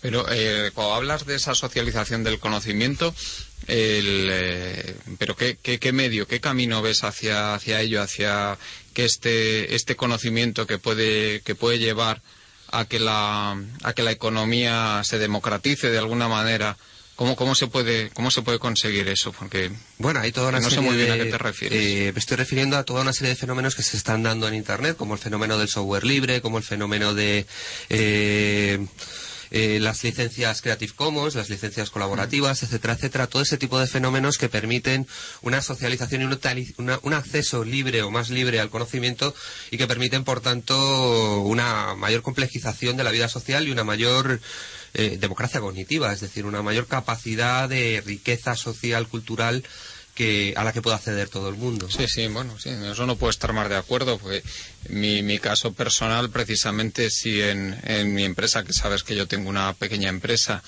hemos podido competir con los grandes, ha sido gracias a ese fenómeno de la, del software libre. Si no, hubiera sido muy, muy, muy difícil para nosotros permanecer en el mercado. Entonces, en ese caso, desde luego, no puedo estar más de acuerdo contigo en que puede ser un factor muy importante para lo que es la democratización de la, de la economía, digamos que, que este fenómeno tan preocupante que se ha visto en los últimos años de polarización en los ingresos, es decir, que el, ese no 1%, sino realmente es un 0,1%, ¿no, Marc? De los, Sí. de los súper ricos cada vez son más ricos son más. y el otro 99,9% pues, pues cada vez lo tienen más difícil. Sí, no, no, eh, estaba reflexionando acerca de cuáles son los elementos que socializan eh, los procesos de, de gestión en una empresa y una startup, por ejemplo, pues eh, hay una serie de elementos que no teníamos hace, hace apenas cinco años y que ahora mismo pueden ser claves en el crecimiento. Yo hoy estaba esta mañana ya charlando primera hora con la noche de Los Ángeles, donde tenemos gente trabajando y, se quejaban, ¿no? Para ellos ya era tarde y para mí era muy temprano, pero, pero la cuestión es que la, la- la realidad que estamos conformando en una, una red de pequeñas eh, empresitas solo son, solo son factibles desde un punto de vista del ecosistema con el que ahora trabajamos, en la red, y lo que, lo que tiene que ver con, con los elementos de redes sociales, ¿no? de vinculación de personas que no se han visto nunca, ni se han conocido jamás, pero que tienen una serie de elementos que los hacen eh, complementarios los unos con los otros y automáticamente o de forma inteligente, incluso de forma inteligentemente artificial, se van, se van estructurando mm, como un pequeño Tetris que acaba conformando finalmente una, una compañía sofisticada y que seguramente está formada por personas que no son miembros de esa compañía. Es decir, ahora mismo es factible tener una red asociada multinivel. Eh, esa palabra nadie la usa, pero se puede utilizar perfectamente en redes sociales porque al final es eso. Es una, una red de, socios multinivel en la que todos ellos tienen algo que decir desde un punto de vista emprendedor propio y que son parte de una estructura superior, que en este caso sería pues una, una empresa que no podía ni tan siquiera imaginarse dos años antes que estaría eh, siendo una multinacional o tendría una serie de elementos de venta en todas partes del mundo. Eso hoy en día es factible y es factible gracias a un modelo incluso podría denominarse cooperativo y que tiene que ver mucho con que todos son parte de esa empresa que está creciendo como si fuera una, una estructura viva, ¿no? Esa estructura viva se conforma de, centenares de células hasta el nivel en el que tú seas capaz de, soportarlo. Cuando no eres capaz de dirigir a todas esas personas, el multinivel actúa de forma automática y aparecen pequeños líderes que lo que hacen es eh, liderar esos otros procesos intermedios. Es decir, si te sale una persona que hasta la fecha eh, no parecía ser destacable, a lo mejor en el trabajo en Colombia, al cabo de un tiempo se convierte en el líder, entre comillas, de forma totalmente natural de un equipo que ha ido creando desde ese punto de vista, entre comillas, multinivel, en el que la red de, colaboradores acaban conformando una compañía sofisticada. Y hacía dos años simplemente era una startup de dos personas en Madrid. Y eso está pasando hoy en día y eso es lo que seguramente eh, permitirá que la acumulación no sea la misma o no se estructure desde el, mismo, desde el mismo punto de esa acumulación y sobre todo lo que permitirá es que empresas que hasta la fecha eran imposible que pudieran competir en ámbitos en los que ahora mismo lo están haciendo con éxito, eso esté básicamente cambiando y yo creo que además eh, está cambiando con éxito en muchos campos. O sea, cada día nos entrevistamos con gente que busca capital para soportar crecimientos en esos ámbitos precisamente porque localizan personas que son complementarias a sus proyectos sin saber eh, diez minutos antes si existían. Sí, Manuel.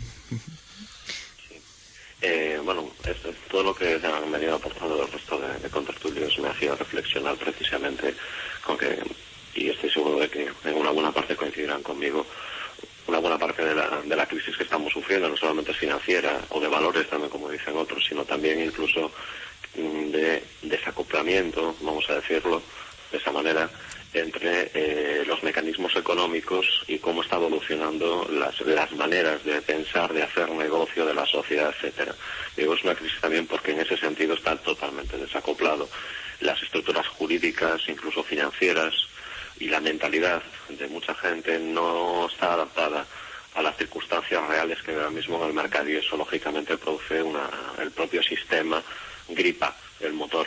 ¿A qué me estoy refiriendo? Eh, cuando uno trabaja en el área de, tecnología, por ejemplo, se da cuenta de que los, los procesos hoy en día son, son tan complejos que de una manera unitaria, aislada, una persona prácticamente ya no puede desarrollar eh, innovación con proyección técnica y comercial. Al final, lo que se están produciendo de una manera distribuida son procesos que yo suelo denominar como procesos de, de procesamiento de paralelo masivo. Eh, los que estéis iniciados en el mundo de la informática conocéis ese sistema, o sea, mediante un conjunto de, orden- de pequeños ordenadores procesando en paralelo masivo, uno puede tener una potencia de cálculo similar a la de un gran servidor, muchísimo más caro. Es una manera que se utiliza muchas veces para poder clusters, realizar cálculos de alta complejidad. Bueno, pues lo que se está produciendo, y lo estoy viendo en, en- en empresas y en iniciativas empresariales que tienen una gran complejidad técnica, precisamente es ese sistema de paralelo masivo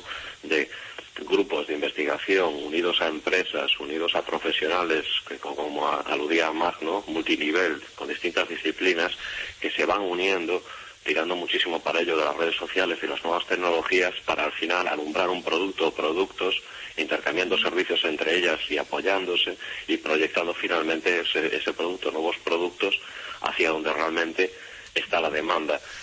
problema que tenemos, y muy grande, que es que las estructuras que rodean a, esa evolución natural que se está ahí cociendo en ese caldo de cultivo empresarial no están preparadas para no están preparadas para eso. Y estos movimientos se ven limitados por la falta de mecanismos adecuados porque es por decirlo de alguna manera la realidad el pie de calle del mercado y de los emprendedores. Están hablando en chino mientras que el ámbito jurídico administrativo y financiero está hablando en inglés y creo que es una, una, reflexión que, que la gente debería de, de pararse un poquito a pensarlo y a observarlo a su alrededor, que también puede que tenga una parte muy importante eh, de participación en lo que es la crisis que tenemos actualmente.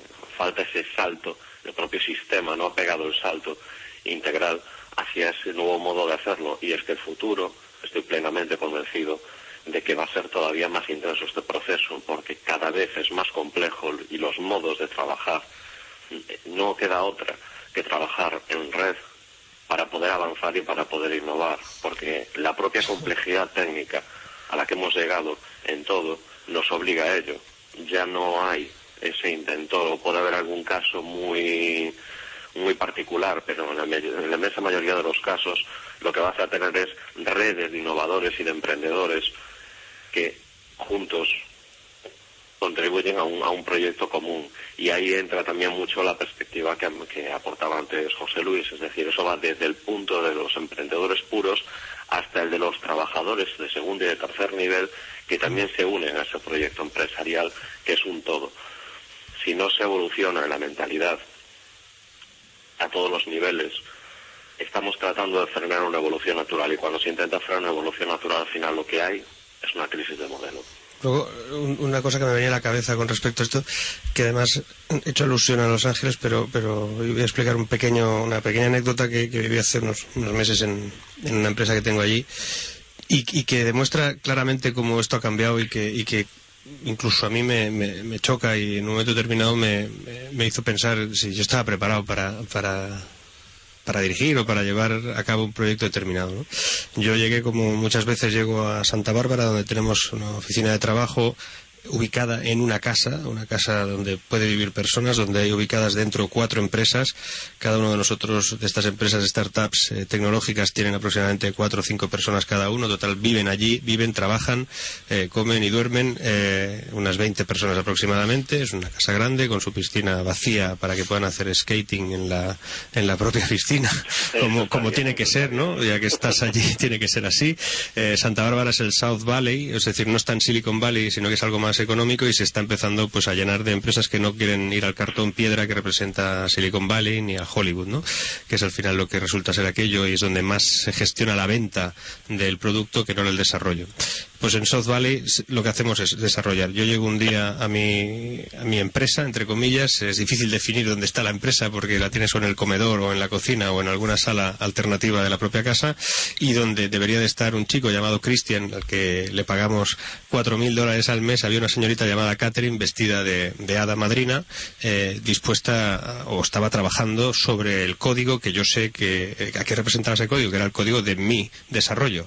Esa señorita yo no sé quién era, ni la había visto jamás y mucho menos hubiese permitido que una señorita vestida de madrina hiciese- se hiciese cargo de la computación de mi, de mi proyecto que me estaba costando mucho dinero, ¿no? Entonces yo pregunto quién es, ella me dice que es Catherine, que tiene, que tiene una función que desarrollar, que es acabar un código y que ese código lo iba a acabar eh, independientemente de quién fuera yo, me dijo, ¿no? Digo, hombre, yo soy el que paga al tío que tendría que estar aquí sentado y me, y me preocupa que estés tú. dice, no, no, yo, mm, yo estoy aquí ayudando. Cristian está ahora mismo en la casa de al lado trabajando en otro proyecto de otra empresa haciendo otra cosa. Y digo, pero, pero esto no, no lo entiendo. Bueno, resulta que cuando fui comprobando cómo estaban todos eh, distribuidos en, en los proyectos que había en la propia casa, descubrí que para mí no trabajaba ninguno de los que yo pagaba. Ninguno de los cuatro estaba en mi proyecto, estaban en diversos eh, lugares, pero lo más curioso es que todos los otros que estaban en mi empresa no sabían sus jefes de dónde estaban. Al final, el ecosistema de trabajo eh, no tuvo fronteras, no tiene fronteras. Allí las empresas se interrelacionan en base a sus trabajadores esos trabajadores se acaban ubicando de forma natural donde realmente son operativos. El resultado de esto es que mi empresa terminó el desarrollo mucho antes, me costó lo mismo, seguramente menos porque fue más rápido. La cosa está ahí, vendiéndose ya y está en marcha y, y me adapté. O sea, yo tuve que aceptar que ese modelo era así. Para un español que llega allí y que todo eso lo hacen chicos de 20, 21 y 22 años, mm, fue, fue costoso. Incluso tengo un, un señor que trabaja allí que es realmente un portento mental de 55 años, vinculado al mundo de la tecnología desde hace muchísimos años, que se está siempre durmiendo, du- trabaja aproximadamente dos horas al día, siempre está durmiendo, pero es un genio. Y este genio se adaptó rápidamente a ese modelo porque es el que está picando en todas las empresas constantemente, en esas dos horas de trabajo que tiene, les va dando las lecciones a todos sin ser realmente de ninguna. Es decir, no sabemos quién le paga. Y eso es una, es una realidad. Y, y realmente el proceso de trabajo, y eso sí que es, es físico, es decir, esta gente no ha necesitado Internet para relacionarse entre ellos, que sería mucho más complejo si además utilizáramos gente que está en otros sitios, pero en el ámbito puramente físico, que lo puedes visualizar, que lo puedes tocar, que puedes ver que la chica que está trabajando allí no es tuya, es de otra empresa, pero tú eh, tienes que agradecerle que acabe tu proceso y que le está pagando otro para que haga tu trabajo y tú pagando al tuyo que está haciendo otro trabajo, pues eso lo ves en directo y, y es cuando percibes que algo ha cambiado tremendamente, ¿no? No es que estemos en Estados Unidos, no es que estemos en el Valley, esto también pasa aquí y de hecho puede estar pasando en estos momentos en alguna compañía, ¿no? Con, con- en alguno de, los, de las incubadoras que están unas al lado de otras, en estos parques eh, tecnológicos pequeños que, que se están estructurando a partir de pequeñas startups y incubadoras. Yo tengo una incubadora en Gerona donde estoy intentando insertar ese modelo de colaboración, ¿no? Que al final, pues, eh, realmente es muy nutritivo para los que están trabajando, pero es que es muy rentable para los que, para los que incentivan ese proyecto.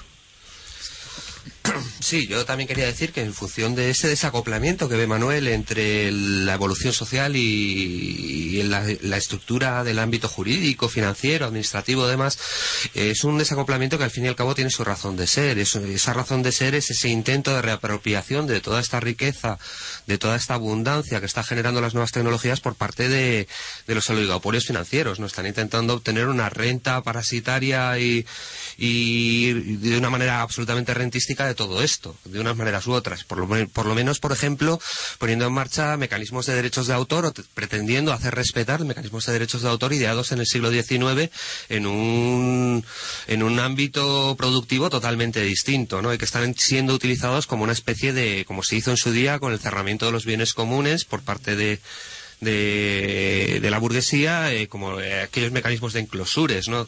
Entonces se está utilizando esto de esta manera y está haciendo que determinados eh, aparatos de los grandes monopolios y de las grandes eh, empresas financieras estén actuando no ya con una capacidad de destrucción creativa, que es un poco de lo que se hablaba en, hablaba Schumpeter, ¿no? Sino de una manera absolutamente eh, que está obturando toda posibilidad de desarrollo de todas estas nuevas tecnologías y de la riqueza social que, viene aparejada a las mismas. Entonces, la única manera de romper ese tapón que se le pretende poner es precisamente eh, incidir en esos procesos de cooperación, incidir en esos procesos de cooperación frente al mando que se le quiere imponer a todo el aparato productivo por parte de, la, de los grandes oligopolios financieros y por lo tanto en esos procesos de cooperación lo que tienen que hacer es romper ese cascarón, organizarse, cooperar, proliferar y por lo tanto convertirse en una alternativa real de futuro.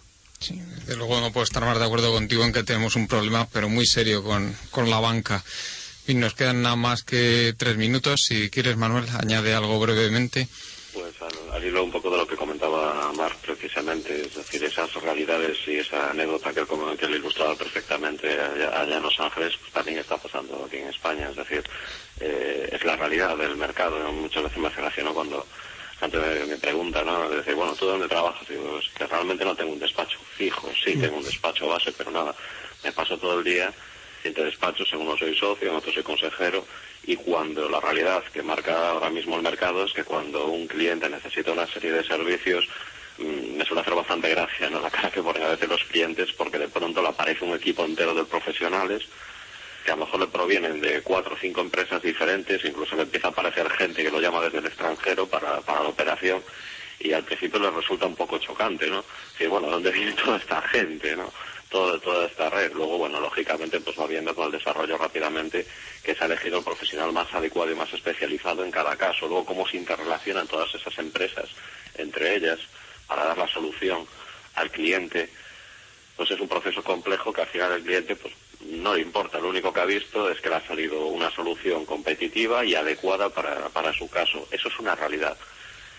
Estoy totalmente de acuerdo con Marc. Eso es una realidad, porque esa realidad ya la hay aquí en España. Implica un cambio de mentalidad total y absoluto en la, en la gente.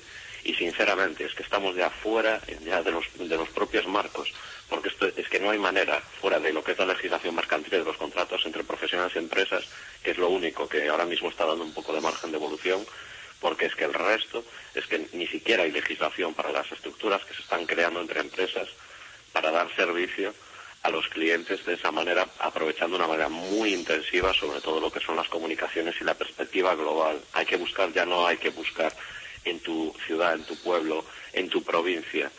Tienes que ya trabajar a nivel internacional para dar servicio y ya no hay esas barreras que había antes de poder hacer a grandes cuentas. O sea, un proceso de estos puede estar entrando desde inversores, de gente que está presente en empresas del IBEX 35 o incluso empresas internacionales hasta freelance que están trabajando por su cuenta, están convergiendo a un mismo proyecto, o sea, con gente de escalas total y absolutamente distintas que en condiciones normales del mercado jamás se cruzarían. Eso está pasando a día de hoy en el mercado y esa es la realidad del mercado y creo que es el mm, punto que me gustaría que la gente se quedara con él. Esa es la realidad del mercado, que mediten sobre ella porque todo ha cambiado.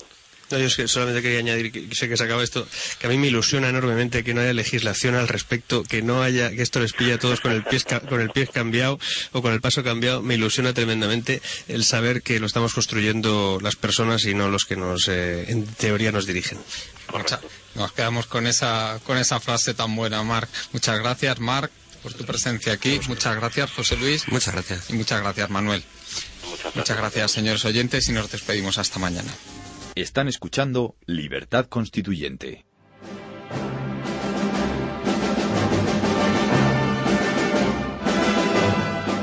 Pues estos han sido los momentos destacados de la semana, aunque como cada semana les decimos, si se han quedado con ganas de más, pueden acudir a www.diariorc.com o www.evox.com,